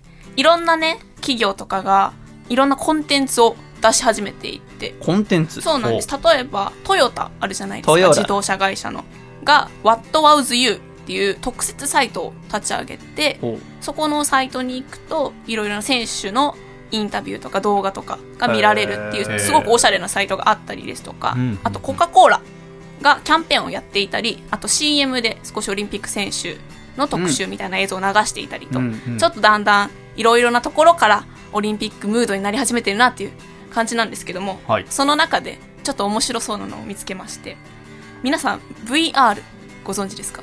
バーチャルリアリティいやー、うん。最近ちょっと話題になり始めてるかなという感じなんでそうですすね。まあ、VR とはバーチャルリアリティの略なんですけどもまあ何ですかねかコンピューターとかで作り出された世界をあたかも現実のように見せてくれるものなんですけども、そのバーチャルリアリティが2016年 VR 元年と言われるぐらい今年ちょっと盛り上がりを見せていて、うんまあ、スタートのきっかけはだいたい2012年ぐらいかららしいんですけどもそれぐらいからアメリカでちょっとぼちぼち投資とかが進んでいって2016年にいろいろな会社が VR をこう出していってるうん。という中で、同じその2016年にリオデジャネイロオリンピックがあるわけですけども、うん。なんとですねアメリカのテレビネットワーク大手の NBC がリオデジャネイロオリンピックの映像を VR で配信することが決まったんですよまあ、もちろん普通のテレビ放送でも中継されるんですけども、そのお普通のオリンピックの映像を撮っているオリンピック放送機構が撮影した映像を1日ちょっと編集か何かで置くらしいんですけども1日遅れで VR で体験できる。っていうコンテンツがーやっぱ特別なカメラで特別な加工されてないとダメなんだ。おそらく、まあ、今の技術ではっていう話かもしれないんですけう。ども、ん。でまあちょっとこのリオでのこのコンテンツに関しては少し制約があって、うん。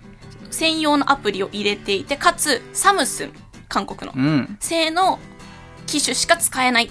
あその VR 機そうなんで器です。すかで時間も85時間分しか配信されないそうなので、まあ、一部の競技とか開会式のみっていう形なんですけどもまあ今回もちろんおそらく初めて VR でオリンピックの競技が配信されるっていうことなんですけどもこれ4年後の東京オリンピックちょっとおそらく VR がもっと普及していっていろいろな人たちにとって身近な存在になっていて面白い見方ができるんじゃないのかなって少し思いまして。これさあ VR って私あんまり詳しくないんですけども、はい。例えばそのオリンピック競技だったら、うんうん。競技場にいる視点客席にいるような感じで見れるってことなの？多分そうですね。で自分の目線を動かすとその目線に沿って会場の景色も変わるとか、なんかよくあるのがさ、うん言われてるのが VR でその世界遺産をたくさん録画しといてで好きにね遺跡とかを見て歩けるみたいなのをうんよく見るじゃないですか、うんデモ映像みたいなただこのおそらくオリンピックのやつに関してはカメラが置いてあってじゃあ客席というか客席に置いてあったとしたらそこにからこう見渡す感じで右見たり左見たりで。いや動けたりはあんましないのかなまあわからないね。動きようがないもんねだってうん。競技場でね。うん。ちょっとそこまで細かい情報はまだ出まあていうないんですけども、まあただその8月5日に開会式があってその開会式から1 1日遅れの8月6日に配信スタートということなので、へちょっともし見られる環境があるんだとしたらすごく面白そうですし東京オリンピックになったらもっともっと普及していてもっといろんな映像が見られたりとかましてはパブリックビューイングとかも今みたいに大きいモニターでみんなで観戦するっていうスタイルじゃなくなっているかもしれないのでちょっとそこは面白そうだなっていう。ものです。でも、まあ、もちろん、VR も面白いんだろうけど、やっぱパブリックビングだと、あの、みんなで一緒に見るっていうのは結構なくならないんじゃない？あーその熱量でも VR があまりに面白かったらね、あれかもしれないけど、ね。飲み込まれちゃうかもしれないけど、うん。やっぱみんなと一緒に応援するって面白いもんね。うん VR だったらもしかしたらその客席の感じとかもうまいこと表現できるかもしれないので、うん、いや、そうね、まあ、どっちがどうなるかは分からないですけど。もいやだからそれこそ席にカメラ設置してあってさ、うん。で客席の席椅子ってこうプラスチックの硬いやつだったりしたらさ、は家に硬い椅子用意してさ、うん。で VR つけたら本当にその場にいるようにうん。思えるうんわけじゃないですか、それはとても面白そうですよね、ん。あれですよ。あのアコラジオールスターズの関口あゆみさんはもうおそらくそこら辺見越して VR いろいろ調べてやってますよ仕事として。そうですよね。仕事でも体験して絵描いたりとかしてますもん彼女はすごいですよ、うん。ちょっと近々お越しいただいて VR にちょっと勉強したいついて知りたいですね。そうですね。最先端ですからね、ね。今の。ちょっと面白くなってきました、VR なんてことを考えながらリオ楽しんでみたのもいいと思いますね。楓さんありがとうございました。ありがとうございました。ではコマーシャルって言ってください。コマーシャル。しゃくれるプラネット。世界はしゃくれた動物で溢れてる。しゃくれるプラネット。僕らはしゃくれた動物と暮らしてるライオンシャチ。パンダ。ルルルルル。コアラ。ワニ。ミヤキャット全6種。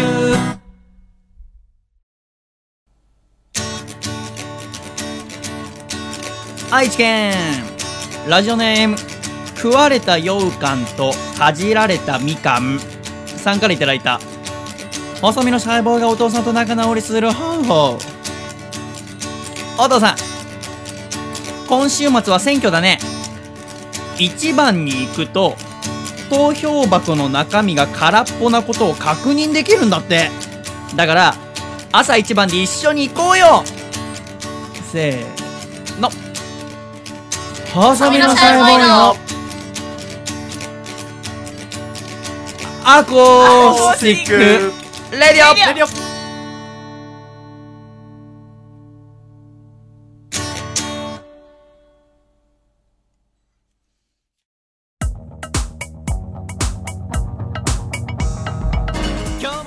かさくらくんはい。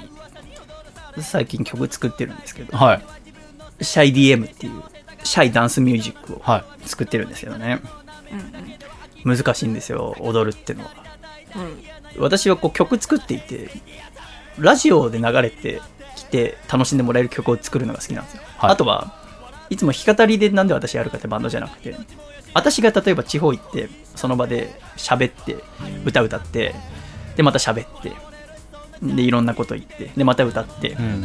とかやるとその場がもうラジオになるんですよねうん。ってなると私自体がラジオになるんですよはい。っていうのがすごく好きで私は弾き語りをやってるんですけどもうん私が今まで2曲作りましたけどこの1ヶ月でシャイダンスミュージックはいろんな音が流れるからはあれを歌うことはできるんですよでもやっぱもしそれがいいって言ってくれる人がいたらもともとの音源をね違うってなるんじゃないですかい。うんうん。あのそうなんか思ってたのと違うってなるからライブでどうやればいいかもわかんないしだからあんまりなんかなどうしようかなって思ってたんですけどなんかそう思ってるうちになんか言い訳してんじゃねえかなってちょっと思い始めて確かに難しいからねで笠倉は本当に無関心だしこの私の音楽 新しいあれに対してはでやっぱり、えー認めてもらうにはあとは認めてもらうっていうか判断してもらうにはやっぱ1枚ちゃんとアルバムを作んなきゃいけないと思うんだよね。10曲なら10曲うん。一つのアルバムとして出た時に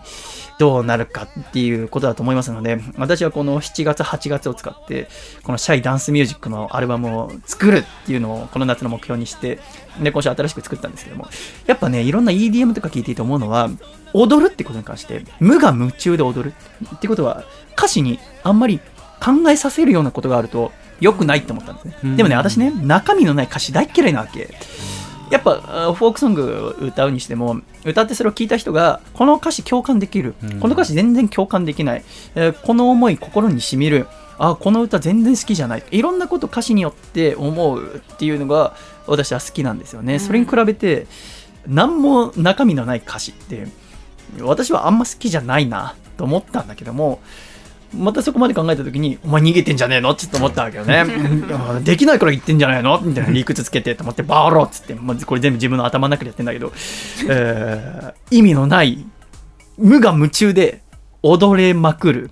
今踊るって言ったらやっぱクラブ行ったりとかディスコ行ったりとかい。ろいろしなきゃいけない、違うよ。ラジオの中で一人で踊るのがいいんだよ心の中で。っていうシャイダンスミュージック今週も作ったわけでございますけど。ってなるとやっぱサビは一番ドンとくる、うんところですけど、うんうん。全く意味のないこと。うん。自分で造語を作ろうと思って考えたのがトゥイントゥインラですね。トゥイントゥインラ。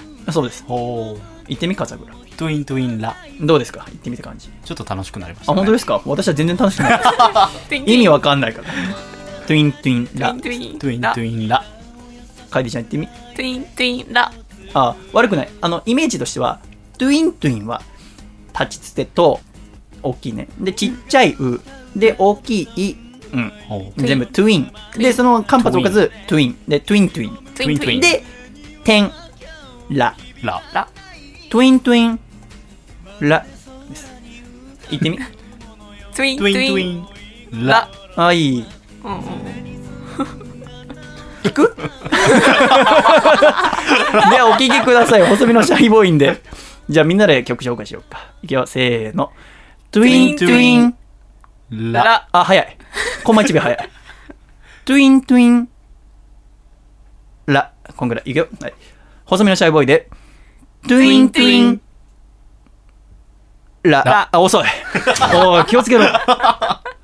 目ぼ僕の口見てるからいけないんだよ。合わせようとするから。口も僕しゃくれてるから口が動いてからちょっと遅れてくるから。それ見てるからずれる。目つぶってみ。はい目つぶって。目つぶったね。いくよではお聴きください。細身のシャイボーイで。トゥイントゥイン。ラ。ラ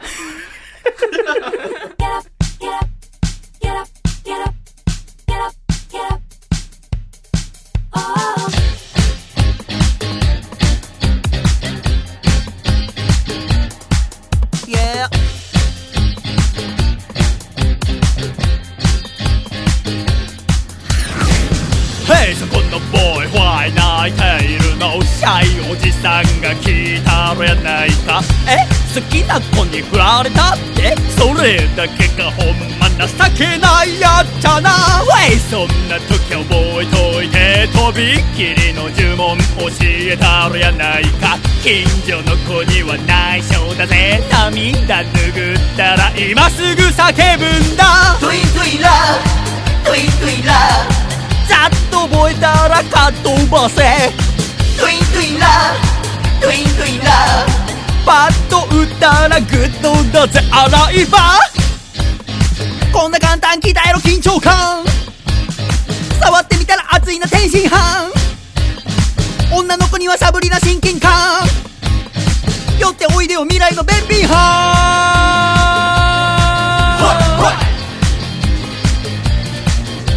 も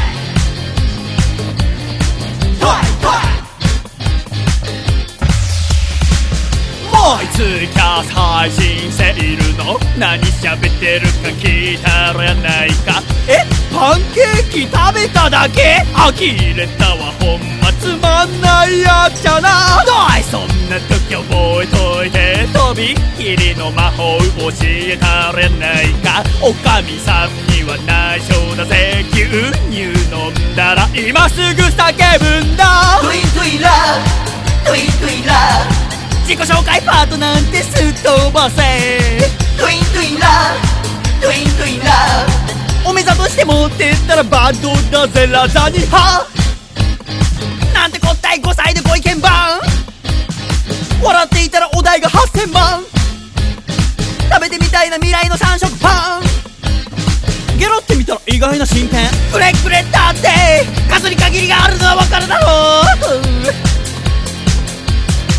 つれつれだって本当は変化求めているんだろう。車輪まるっと回してもっと遠くの街へと行ってみたい、yeah、トゥイントゥインラトゥイントゥインラキャット買ったらキュートだぜ。トゥイントゥインラトゥイントゥインラ江戸前寿司食ったってリッチだぜ。トゥイン！トゥインラトゥイラトゥイントゥインラ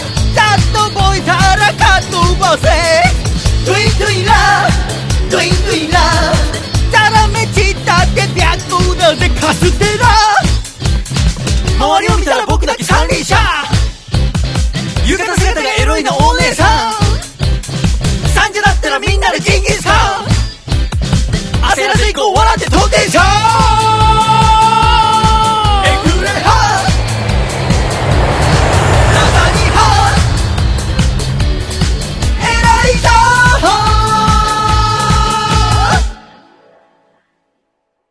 ありがとうございました。トゥイントゥイン、ラ、でした。これがトゥイントゥインラです。僕好きですまたまた。いいや僕これこれはちょっとやでもね、これ好きって言われるとね、その何も考えない方がいいんじゃないかってことになるわけ。それはそれでなんだよ。まあ、だいいんだよ。あの、いつもは心動かしたいと思って歌ってるわけ。でも今回、心動かしたいとは全く思ってない。体動かしてほしいわけ。はい別に実際に踊んなくていいわけ。頭の中にいる自分がダンシングオールザナイトをしてほしいと思って作ってるわけだけど、本当に中身がない。すご、こんなに中身のないのは本当すごいんだよ。ね、えー、歌詞が一番、ヘイ、そこのボーイ、ホワイ泣いているの。シャイおじさんが聞いたろやないか。え、好きな子に振られたっては、それだけかほんま、情けないやっちゃな。これあの、僕、新聞読むとき、まあこれからの季節ちょっと暑いから無理かもしれないけど、世田谷公園で一人で読んでんだよね。そうするとなんか変なおじさんいるんですよ。で、変なおじさんいるときやべえなと思うんだけど、でもちっちゃい子からすると、平日の昼間に T シャツ半パンで新聞読んでる俺も多分やべえやつじゃないかなと思って。で、結構でもなぜか知らないけど、ちっちゃい子が僕に話しかけてくんだよ。わかんない何が面白いまあ自転車で行ってるっていうのもあるんだけど、大きい自転車止まってるから、自転車かっこいい時って話しかけでもお母さんがすげえ心配そうな顔で見てるわけ。うん近づいちゃダメよみたいな。その時に、もし、えーなんか少年とかに話しかけたらどんな感じになるのかなと思って、やばいおじさんね、これ最初出てくるの。へい、そこのボーイ、ホワイ泣いているの？って。なんでって言うね。シャイおじさんが聞いたろやないかって。で、優しく接するわけよね。好きな子に振られちゃったんだっていうね。シャイえ？好きな子に振られたって？それだけか？ほんま情けないやっちゃな急に怒り出すやばいおじさん。で、ウェイ、そんな時は覚えておいて、とびきりの呪文教えたるやないか。近所の子には内緒だぜ。涙拭ったら今すぐ叫ぶんだ。で、出てきますね。トゥイントゥインラ、トゥイントゥインラ。ざっと覚えたらかっ飛ばせ。だからもうざっと覚えてすぐ言えってことですね。で、トゥイントゥインラ、トゥイントゥインラ。パッと打ったらグッドだぜ、アライバ。これね、えー、アライバっていうのは荒木井端の略ですね。中日のかつての二遊間です。だから、まあ意味ないです。えー、パッと打ったらグッドだぜ、アライバ。で、チャッチャッチャッチャッチャッチャ、こんな簡単鍛えろ緊張感ですね。で、その後、触ってみたら熱いな天津飯ですね。ここ好きですそして、ここ好きここ好きうんまあ、こんなもん好きって言われても。えー触ってみたら熱いな天津飯。で、その後、女の子にはサブリナ親近感ですね。サブリナって曲知ってますか、楓さん？あ知ってます知ってまあ、すそう、サブリナ親近感ですね。えーレオちゃんのやつね。女の子にはサブリナ親近感。で、寄っておいでよ未来のべっぴん班ね。で、これで1番終わりますね。2番は、ネットをしてる時に思ったことでしょうね。もういツイキャス配信してるの？ですね。あ もういってありますね。あれ、どっかの国の言葉らしいですね。そうですねえもう、ツイキャス配信してんの？何喋ってるか聞いたるやないかい。え？パンケーキ食べただけ？呆れたわ、ほんま。つまんないやっちゃな。この間、本当にツイキャス見てたらずっとパンケーキの話してる女いて。んだおらと思ったら、ここだけ僕ですね、本当は。でどいその時は覚えておいて、これだからツイキャス配信してるのはドイって人なんでしょうね。ドイどいそんな時は覚えておいて、とびきりの魔法を教えてるやないか。おかみさんには内緒だぜ。このおかみさんっていう言葉は人生で使うと思いませんでしたね。はい言ったことないでしょ、おかみさん。おかみさんとは言わないじゃないですか。でもおかみさんって結構好きでね。おかみさんには内緒だぜ。牛乳飲んだら今すぐ叫ぶんだですね。多分パンケーキと一緒に牛乳飲んでたんだ、ね。はあ知りませんけどね。で、トゥイントゥインラ、トゥイントゥインラ、自己紹介パートなんてすっ飛ばせ。これ AV ですね。で、トゥイントゥインラ、トゥイントゥインラ、おめざとして持っていったらバッドだぜ、ラザニア。これあの、花丸マーケットですね。あ朝の8時半とかおめざのコーナーあるので、ね、ゲスト来てね。で、何ですか大体軽いスイーツとかでしょうね。ぜんざいとかですよね。ラザニア持ってきちゃった。これバッドだぜですね。だ、だ、だ、だ、だ、だ、なんてこったい5歳でご意見番ですね。これ大変。ご意見番としてね、これが選挙速報とか入った時5歳の子いたら、えーっつって、お前選挙権いるまでだって13年あるよっつって、で、だ、だ、だ、だ、だ、だ、笑っていたらお題が8000万。これ大変ですね。ぼったくりバーですね。だ、だ、だ、だ、だ、だ、食べてみたいな未来の三色パンですね。僕パン好きですけど、三色パンって食べませんね。だ未来に期待してるってことですね。だ、だ、だ、だ、だ、だ、ゲロってみたら意外な進展。これあの、この間セッション23っていうあの、小木家チキさんの番組聞いてたら、ブラックバイトがすごく問題になってるらしくて、私、バイトブラックだってことないんでよくわかんないですけど、本当に無理やり働かせたりとか、で、辛くて誰も言えない、脅されたりして、それをあの相談する場所があるらしくて、ホームページとかあって、そこに電話して、えー内部告白したら結構いい方向に向かったよっていうのを聞いて書いた言葉ですね。ゲロってみたら意外な進展。クレックレッタって数に限りがあるのはわかるだろう。これあの、僕はこの間夕方近くのスーパー行ったら、夕方のタイムセールみたいなので、卵が L サイズ10個で98円みたいな。安いそれが、僕並んでないんだけど、それがおそらくなくなったんだろうね。それで怒ってるお客さん、おばあちゃんがいて、で、困ったあ店員さんいたんだけど、僕が店員さんからすれば、くれっくれったって数に限りがあるのはわかるだろうっていう気持ちを書いたのがここですね。で、その後、つれづれったって本当は変化求めているんだろう。なんもない毎日が一番嘘をつけと。いろんなことがある中で楽しんでいこうよっていう言葉でございますね。車輪まるっと回して、もっと遠くの街へと行ってみたい。あの、一人の部屋で寝てると、今も耳すますと、あの、冷蔵庫のコンプレッサーが回る音が、ううんーんって聞こえますね。あれ、すごく寂しい気分になる時あるんですよね。あの、はちみつとクローバーって漫画が好きで、はちみつとクローバーの中で、うん就活目の前にした美大生の男の子、主人公の子がね、一人の部屋でこう、うーいーんっていう音聞いて、自分の心が空っぽの冷蔵庫みたいなんじゃないかっつって、えママチャリで自分探しの旅に行くっていう話があるんだけど、それを思い出した時の話ですね。車輪まるっと回してもっと遠くの街へと行ってみたい。で、ここまで聞いてきて、あ、果物の話してないなと思ったわけです、はあはあラザニアとか出てるのに。うん行ってみたい、 yeah。相撲もって言ってます、ここで。聞き取れなかったかもしれない。もう一回巻き戻し聞いてください。相撲もって、右と左の耳から言ってます。これパンを60度、60で振ってますね。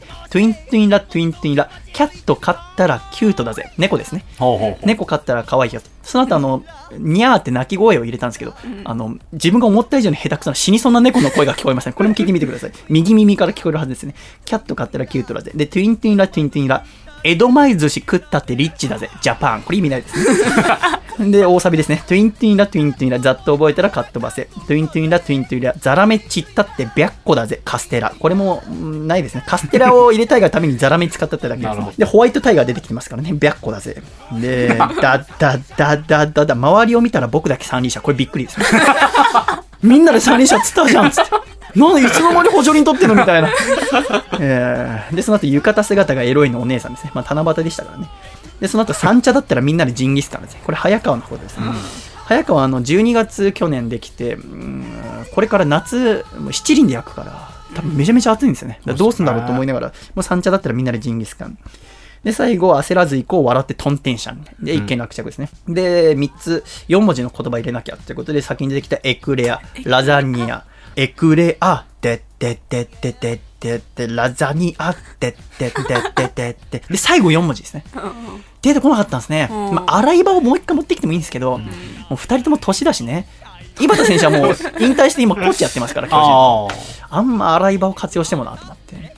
で、思い浮かばなくて、どうしようかなと思って、気分転換に渋谷行こうと思って、渋谷散歩をしようと思って、そしたら、あの、うん浮かばなくて、4文字。あんまいいのがね。で、したら帰りの田園都市線の中で、エステかなんかの広告が中吊り貼ってあって、そのモデルの女性が池田エライザさんっていう。あーいやー、これこれ。で、最後エライザーですね。で、終わるっていう、これが、トゥイントゥインラですね。ありがとうございました。また来週。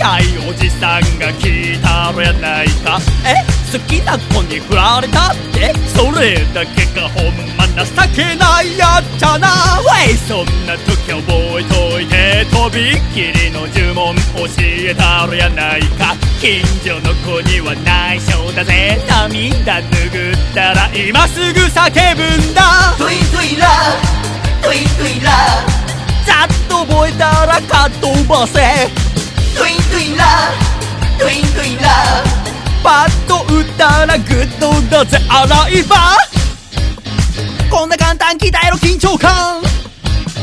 触ってみたら熱いな天津飯。女の子にはサブリな親近感。寄っておいでよ未来の便秘班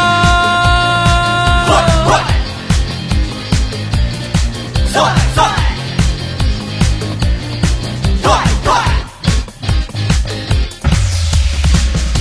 ういつか配信セールの？何喋ってるか聞いたらやないか？え？パンケーキ食べただけ？呆れたわ。ほんまつまんないやつじゃな。どい！そんな時覚えといて。とびっきりの魔法教えたらやないか？おかみさんには内緒だぜ。牛乳飲んだら今すぐ叫ぶんだ。トゥイトゥイラトゥイトゥイラ自己紹介パートなんてすっ飛ばせトゥイントゥインラトゥイントゥインラお目ざとして持ってったらバッドだぜラザニハなんてこったい5歳でご意見番笑っていたらお題が8000万。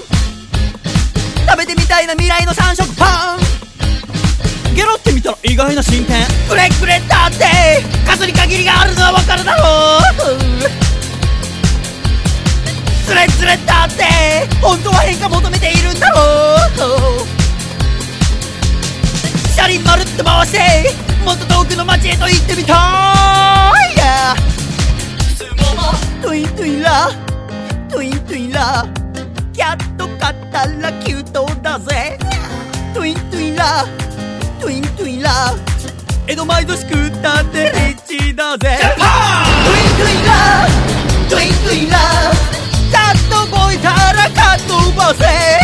トゥイントゥイラトゥイントゥイラザラメチったって白だぜカステラ周りを見たら僕だけ三輪車浴衣姿がエロいなお姉さん。三時だったらみんなでジンギスカン。焦らず行こう笑って飛んでんさ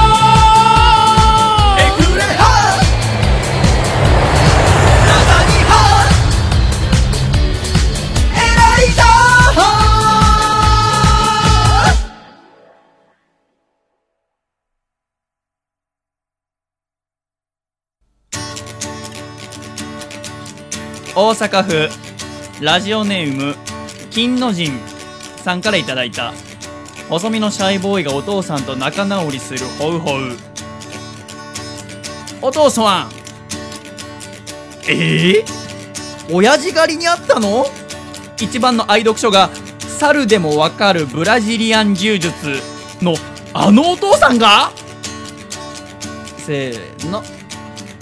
細身のシャイボーイのアコースティック？レディオ！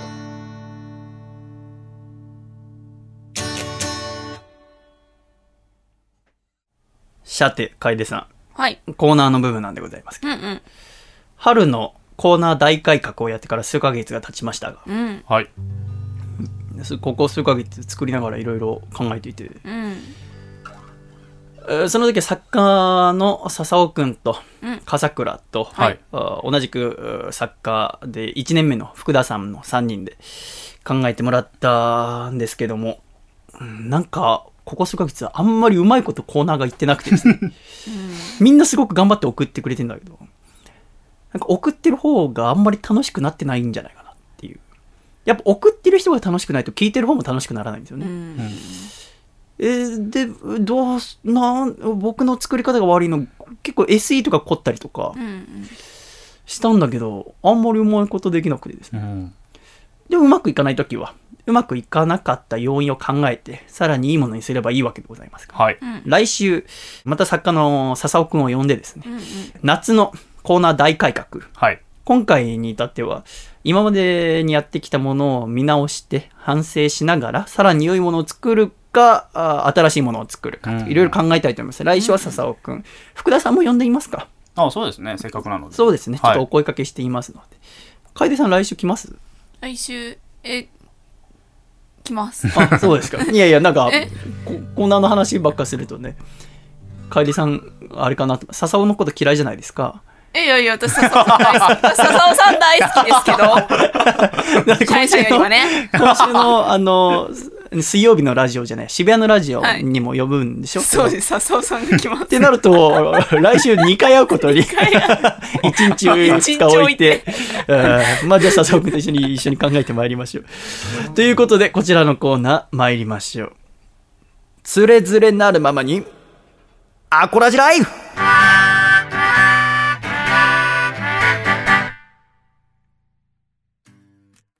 つれづれなるままにアコラジライフ。このコーナーではアコラジコからいただいた日々の生活に関するお便り、気になることをどんどん紹介してまいります。笠倉。はい。今週の1通目。こちら神奈川県の18歳の女の子、ラジオネームケミカルちゃんからいただきました。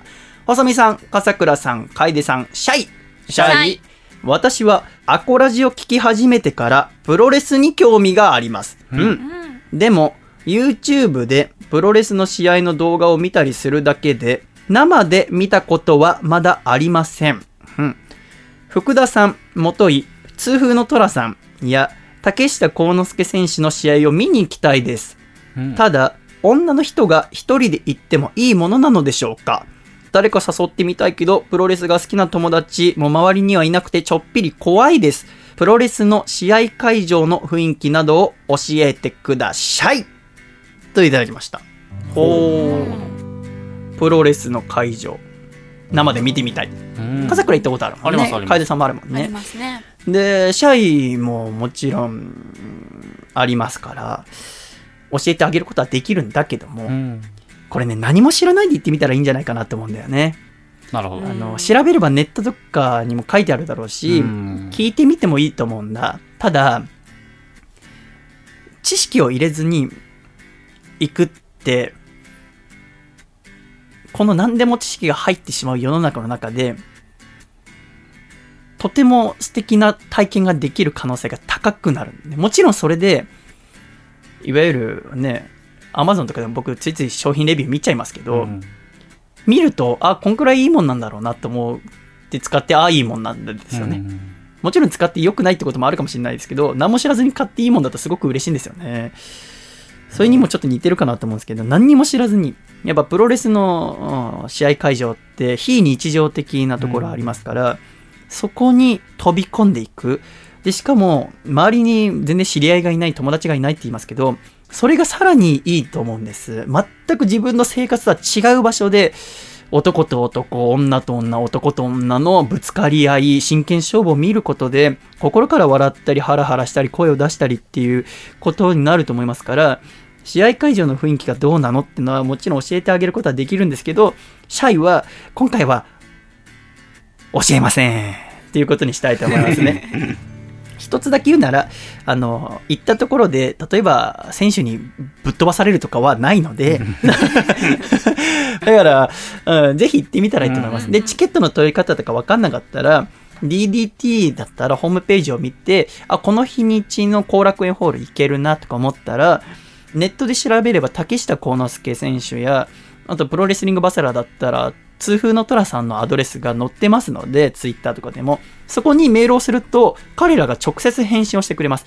あの、初めて見に行くんですけど、どの席がいいですかとか聞けば、親切に彼ら対応してくれますので、ぜひ勇気を出して、こうやってアコラジにメールを送ってくれたのと同じように、彼らにメールを送れば、あ全部対応してくれますので、ぜひ、プロレス体験してみてください。報告お待ちしております。ありがとうございました。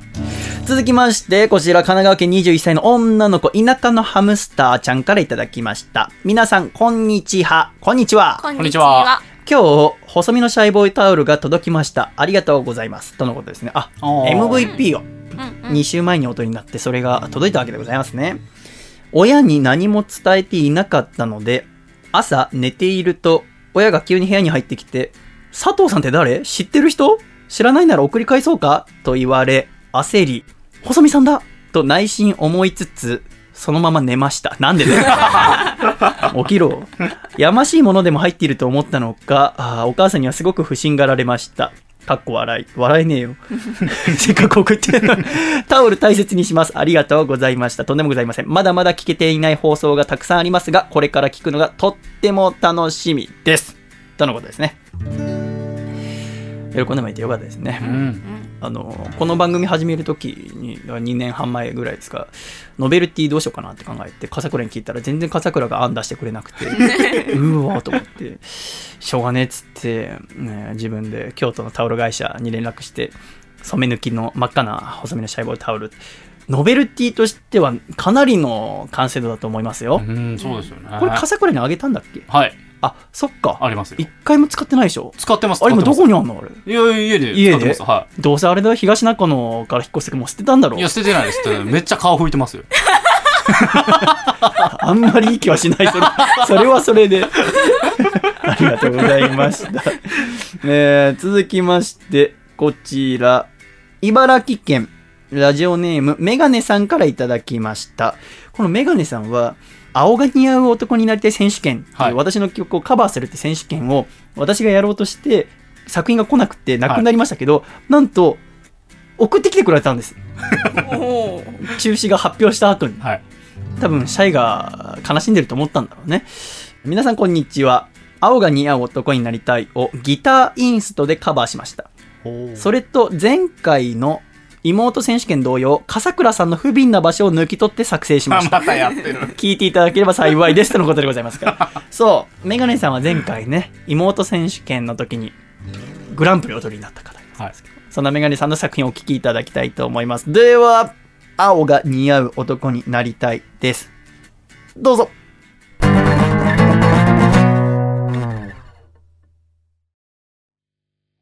あとはまあ美味しいもの食べるっていうのが笠倉の大きな楽しみの一つじゃないですか。はでいつも笠倉は美味しいもの食べるから会うたびに最近食べたもので一番美味しかったのなんだって聞いてるんだけど最近一番美味しかったのは。最近はですね、あのー、パン。パンは何？い。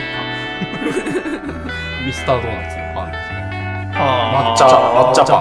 抹茶パン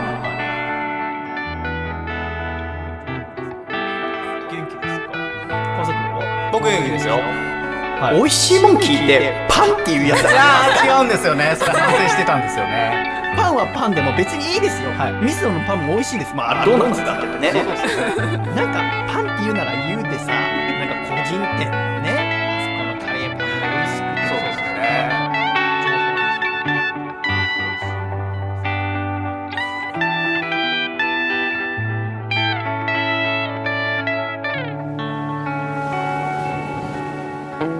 パン。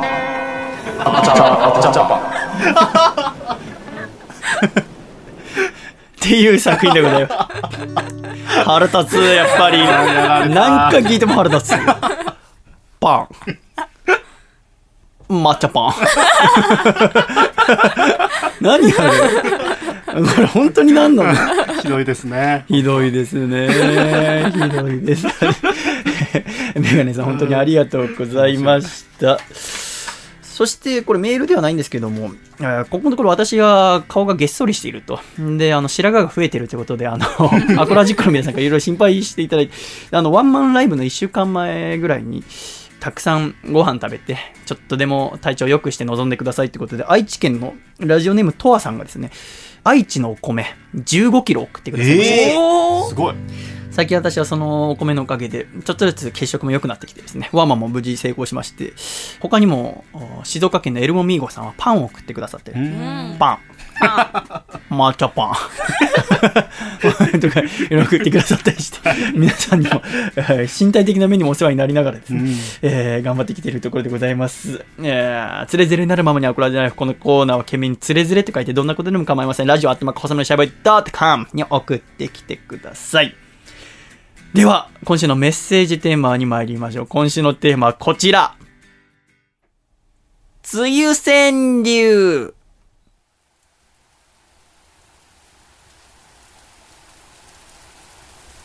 さて、笠倉。はい今年もこの季節がやってまいりました。そうですね梅雨川柳の季節です。梅雨にまつわる川柳を読みながら、このしとしとじとじとしている季節すら楽しんでしまおうよっていうコーナーでございます、楓ちゃん。いはい。や、早速読んでいきましょう。こちら、1通目。名古屋市、ラジオネーム、ゆかぬばん先生からいただきました。古傷が痛むとそろそろ梅雨が来る。うん。やっぱ気圧の問題なので、なるほ古傷が痛むってことがあるのかもしれない。私はないけどね。笠倉は？どいやないですねないか。楓ちゃんは？膝がね、あ、あんの？痛いんですよね。え、楓おばあちゃん膝痛いの？膝、そしたら気圧はやっぱわかる？気圧なんですかね？わかんないですけど、最近、肩とかもすごい痛いんですよね。じゃああんのかもね。かもしれない。あるかもしれません。続きましてこちら。横浜市ラジオネーム水曜定休先生の作品です。青空だ。全力回転洗濯機。やっぱ梅雨の時期だった。うん。玉の青空を見つけて洗濯機回さなきゃっていうのが例年でしたけど。ね。今年は大抵晴れてる。そうなんですよね。すぐ乾く。っていうこともあって送っていただいたのがこちら栃木県のラジオネーム最速のデビッド変態先生からいただきました。梅雨川柳読まぬ間に梅雨明けに。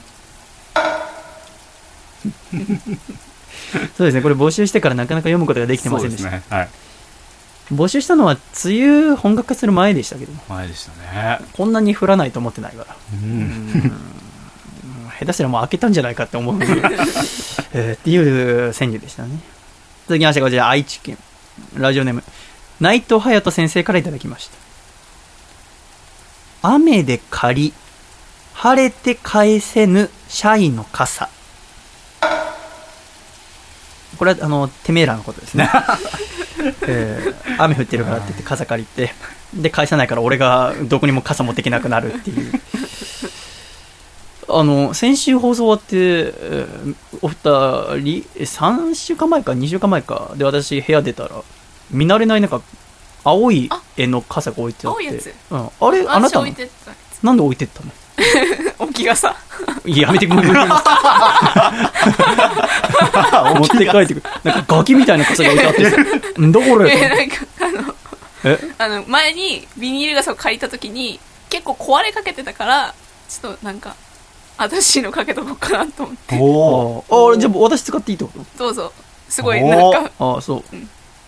青いやつ。ああそうかそうか。あげます。あれすごいんだよこれ。これライブの時にお客さんからもらったんだけどそこの笠倉の横に置いてある、はい。おこれ傘なんだよこれ楓ちゃん見た？当日見たっけ？これね。すごい日本刀みたいな傘なの。めちゃめちゃかっこいいですよね。傘の絵がもう刀なんだよ、うん。で唾もついてて刀なの。で袈裟掛けみたいにできるんだけど これをこうスーッと抜くと傘なんだよ。ただこれすごいのはねもう普通の傘みたいにうん。絵の部分がこうくるっとカールしてかけられるようになってない。もう本当に刀のそうですね。両手で持てる。そう両手で持って日本刀みたいになって。てそうですよね。でこれ刺すでしょ？おー。でいろんな家のあ徳川あとか六線六門線とかあったりとか。おーこれ武田ですね。とか家紋が書いてあって。これさらにこう雨で濡れるといろんな家紋が浮かび上がってくるらしいんです。ええ早く使いたいんですけどねただ僕これ作ってると職質足りんじゃねえかと思って。刺してない時。確かにだいぶ怪しいですよね。そうなんですよ。本当の刀の大きさですから銃刀法違反でなんか怒られるんじゃないかなって思ってまだ使えてないんですけどこれからこの梅雨はね使いたいんですけどなかなか雨降らないんでね。困ってるところでございますね。続きましてラジオネームこもはかさん山梨県の方からいただきました。ほんのりと服から匂う生乾きあまたその生乾き自体は私そんな気にならないんですけど。ーうん。生乾きプラスそれを着て汗かくとまあ嫌な匂いになるでしょ。そうですね。と思って洗濯はねしっかりしてますけど。うん。生乾きで困ることも今年はまだないですね。そうですね。ね続きましてこちら山形県ラジオネームベネットは静かに暮らしたい。先生からいただきました。梅雨になり放置したパンカビ生える。これ家であります？いや、カビ生えたことないですね。あの小学校の時とかにさは給食のパンをなんでか知らないけど4階までの校舎なんだけど4階より上上に階段があってそこの端っこになんかレーズンパンを置いてるバカがいて。多分1週間2週間放置されたんだ。けどもうカピたい。えトラウマ。本当にあのカビルーヌンじゃなくてさあのバイキンマンの手下なんていうんだっけ？え。カビルンルン。ですよ。カビルンあいつカビルーンだっけ？カビルン。カビルンルンですよ。あれ。カビスターみたいな名前じゃなかったっけ？カビルンルン？カビルンルン。カビルンルン、はい。カビルーンの実写化したらこうなんだろうなみたいなのが置いてあった。のあー怖い怖い怖い。いやだカビルンルンの実写化。すごい気持ち悪いよあれがねアンパンマンの顔を蝕んでくる。あーやだ続きましてこちら、ねやる気元気尼崎ラジオネームアマシットさんからいただきました。雨なんで私全裸で出勤し。まあ、何が腹立つって出勤しですよね。出勤だとかでいいですよ何ちょっと余韻楽しめるしてるんですか。えーこちら栃木県ラジオネーム山田三郷先生からいただきました。アジサイで股間隠すよ変質者、えーこの2通で分かったのはやっぱりあのこの時期やべえやつ出てくるっていう 可能性あります。皆さん気をつけてくださいね。最後あこちら大阪府ラジオネームパロさんからいただきました。本当の空の涙を見ていないまあ意味わかりませんね。ということ ほい。ほい。ぽいぽいな、えわかります？いや、本当の空の涙を見ていない。わかります？いや意味はわかんないですよ。わかんないですね。はいじゃあちょっと黙ってて。僕これ結構。本当に3分半は考えました。一人の部屋で。全然わかりませんでした。雰囲気だけでね。そう、はいでもほんうんなんかじ実は僕の読解力ないだけで君たちならわかるかもと思ったらわかんないみたいなんですないですなんかわ、みんなわかんねえじゃないかってありがとうございましたえーまた梅雨明けるかなぐらいの時にもう一回やりましょうかね。そうですね。えその時また募集させてください。さてでは来週のメッセージテーマに参りましょう。来週のメッセージテーマこちら。私のそうめんベストパートナーでございますか。いはい。ちょっと気になりましたので、皆さんがそうめん食べるとき何人と一緒に食べますか、やっぱ楓ちゃんのそのコロッケっていうのも珍しいんだねかもしれないです、ね、あんまり聞かないって、ううんんっていうのはありますし笠倉がそうめん研究家の人と仕事をしたんですよああ、はい、そうですね。その時にそうめんの美味しい食べ方を聞いてはい。ちょっと一例教えてくださいあの、オリーブオイルとオリーブオイル塩をかけるという。そうで、もう何にもつけず、そのまま油そばのようにそうめんをいただく。めんつゆもかけないかけないです。そうめんは普通のそうめん普通のそうめんで大丈夫ですね。オリーブオイル、はい。塩？塩。塩は？オリーブオイルの中に入れとくの、えっと、オリーブオイルをかけてから、まあ、パラパラっとあ直がけ？直がけ？直がけです。つけ麺みたいにはしないってことしないですね。えそうなんですよ。えうまいのやったやりました。どうだった？あのーまあ、その研究家の方も言ってたんですけど、そのそうめんの味というか、そのものがねすごい引き立ちますね。なるほどね、まあ私は今てめえがマイクに触ったから切れてるけど。そうめんの香り際立つを体で表そうとして、ねマイクにキャーンガと当たっ。えー、本当に、ねもう本当にイラッとしました。ありがとうございました。また来週お会いしましょう。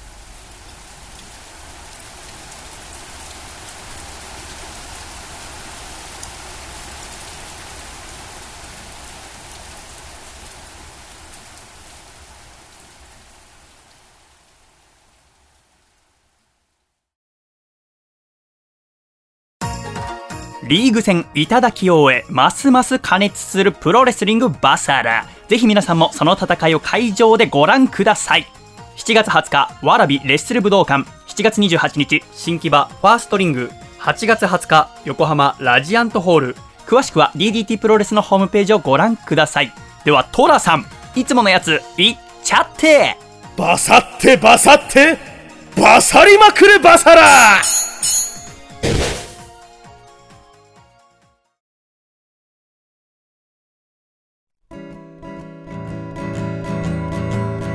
細身のシャイボーイ。細身のシャイボーイ。細身のシャイボーイ。Oh yeah 細身のシャイボーイ。細身のシャイボーイ。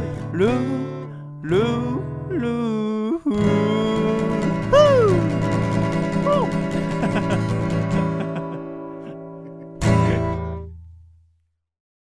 第118回、細身のシャイボーイのアコースティックラジオ。この番組は、大分県かこちゃん、静岡県エルモミーゴ、岐阜県緑、東京都エクスリンパーリー、徳島県ソマ、栃木県 WT、青森県 TNTR、静岡県ホッシー、東京都ちびりんご、青森県フジモン、埼玉県イサゴグ、以上11名の提供で今回は細身のシャイボーイ、笠倉楓ちゃんの3人でお送りしてまいりました。今週も最後までお聞きくださり、誠にありがとう。ございました。では、エンディング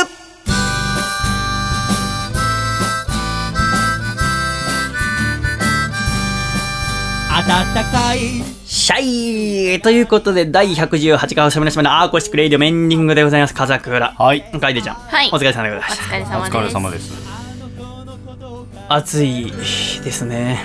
暑いですね、うん。なんか、暑い時はどうすればいいんですかね。もう何のしようもないんですよね。うんクーラーかけちゃいけないと思いつつ、はいやっぱりあの、今までは曲作る時にギターがあれば別に外でもできたんですけど、このあの、シャイ DM をやるようになってから、パソコンを使わなきゃいけないんですよ。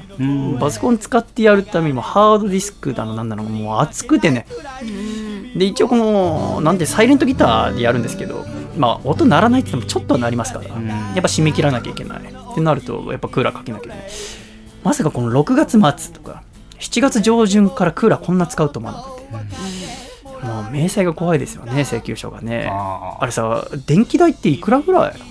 あーかかりますよやっぱ夏の、あ、そうだ、笠倉は冷房使わないんだよ。でも最近もう使い始めましたあ使い始めたんだにもう暑すぎるんであ、娘もいるからか。そうですそうですこいつは嫁も使わないんだよ。どうかしてて。だからよ、子供とかいないとき、暑いのにクーラー使わねえし、寒いのに暖房使わねえしそう、ですね意味わかんない。耐え忍ぶ体質だったんだよ。私も使わないですよあ、そう。クーラーない部屋にじゃあさ、なんでこの部屋が暑いときすげえ文句言うの？この部屋なんかムシムシしません？ああ、そうなんだよね。そうそうそう。風通りがあんまないそうそうそうそうそうそうそうそう。そうなんですよね。っていうのもあってクーラーをもう使っちゃってますけどね、まあ、皆さん熱中症とかに注意して入れていただければとしたけどね、ちょっとトゥイントゥインランで疲れちゃったね今週はね。トゥイントゥインランに持ってかれちゃった感じしますけいどや良かったです。まあちょっと来週がだからあれ良かったって言われるのもどうかと思うんだよね。であねエクレアだけ、ね、人によってね注目するポイントは違うと思うんだよね。私天津飯ってくらいいい勝負なんですよね。あそうなんだ、はい。僕的にはあラザニアなんだけどね。あーラザニアもよかった。まさか自分の曲でラザニアって言うと思わなかった。ラザニアって言うんだと思って。ためもんで言うと。えー第118回の細身しゃべのアコースティックで MVP は、私に15キロの米を送ってくれた、愛知県の ラジオネームとわさんに、えープレゼントさせていただきたいと思います。おめでとうございます。ありがとうございます。おめでとうございますおかげさまで、えー体調もすこぶりよくですね。なんとかこの夏、えー筋肉の量ちょっと上げて、でも体重も増やして、体脂肪率下げるっていう作業をしようかと思ってて、ちょっとトレーニングもし直してるところでございますけども。これ配信している7月10日は参院選の投票日でございますけども、皆さん投票には行きましたかね？まあ、あの、若い子は政治よくわかんないっていう子多くて、それもそのはずですよね。やっぱりあの、若い子、投票あんま行かないので、やっぱ政策とかもお年寄りとかの年上の人たちが分かりやすいようになるってそれはそうだよね。やっぱ民主主義の中で生きてますから、うん。投票で票入れてもらわなきゃ食いっぱぐれちゃいますからね、あの無職ですからあの議員さんはは入れなかったら。だからそれは票くれる人が分かりやすいことしますよね。でやっぱ分かりやすくなるためにも行くべきなんですよね。行って誰に入れ入ればいいか分かんなかったら白紙で入れりゃいいんですよ。白紙で入れてもあの投票率の何歳代のところにはちゃんとカウントされますから、うん。そうするとだんだんと自分たちが分かりうるところになりますよね。でしかも今回初めてその若者の票をもっと取り入れた日本にしようってことで18歳以上になったわけでございますから。うんうん。で、えー一定入れりゃいいんですよただもうめんどくさいって人が多いと思うんですよねうんめんどくさいって人がとにかく多いと思います。なんやかんや理由言ってまで政治わかんないとかいうよりも、めんどくさい。でもね、そのめんどくさいって思った時点で行くべきなんですよ。っていうのも、いろんなやんなきゃいけないことを書き出して、また、あ自分がやりたいことも書いたときに、一番その時点で必要性があるのは、総じていつもめんどくさい方なんですよね。めんどくさいことほどやるべきなんですよ。それを僕たちは知ってるわけですから、もしめんどくさいと思ってるなら、それはあなたに必要なことですから、ぜひ行って、えーいろんなこと考えてみるのもいいんじゃないかななんて思いました。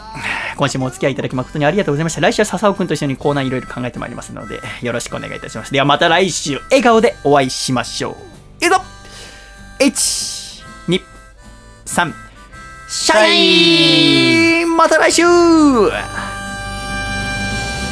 トゥイントゥイン。ら、回だったね。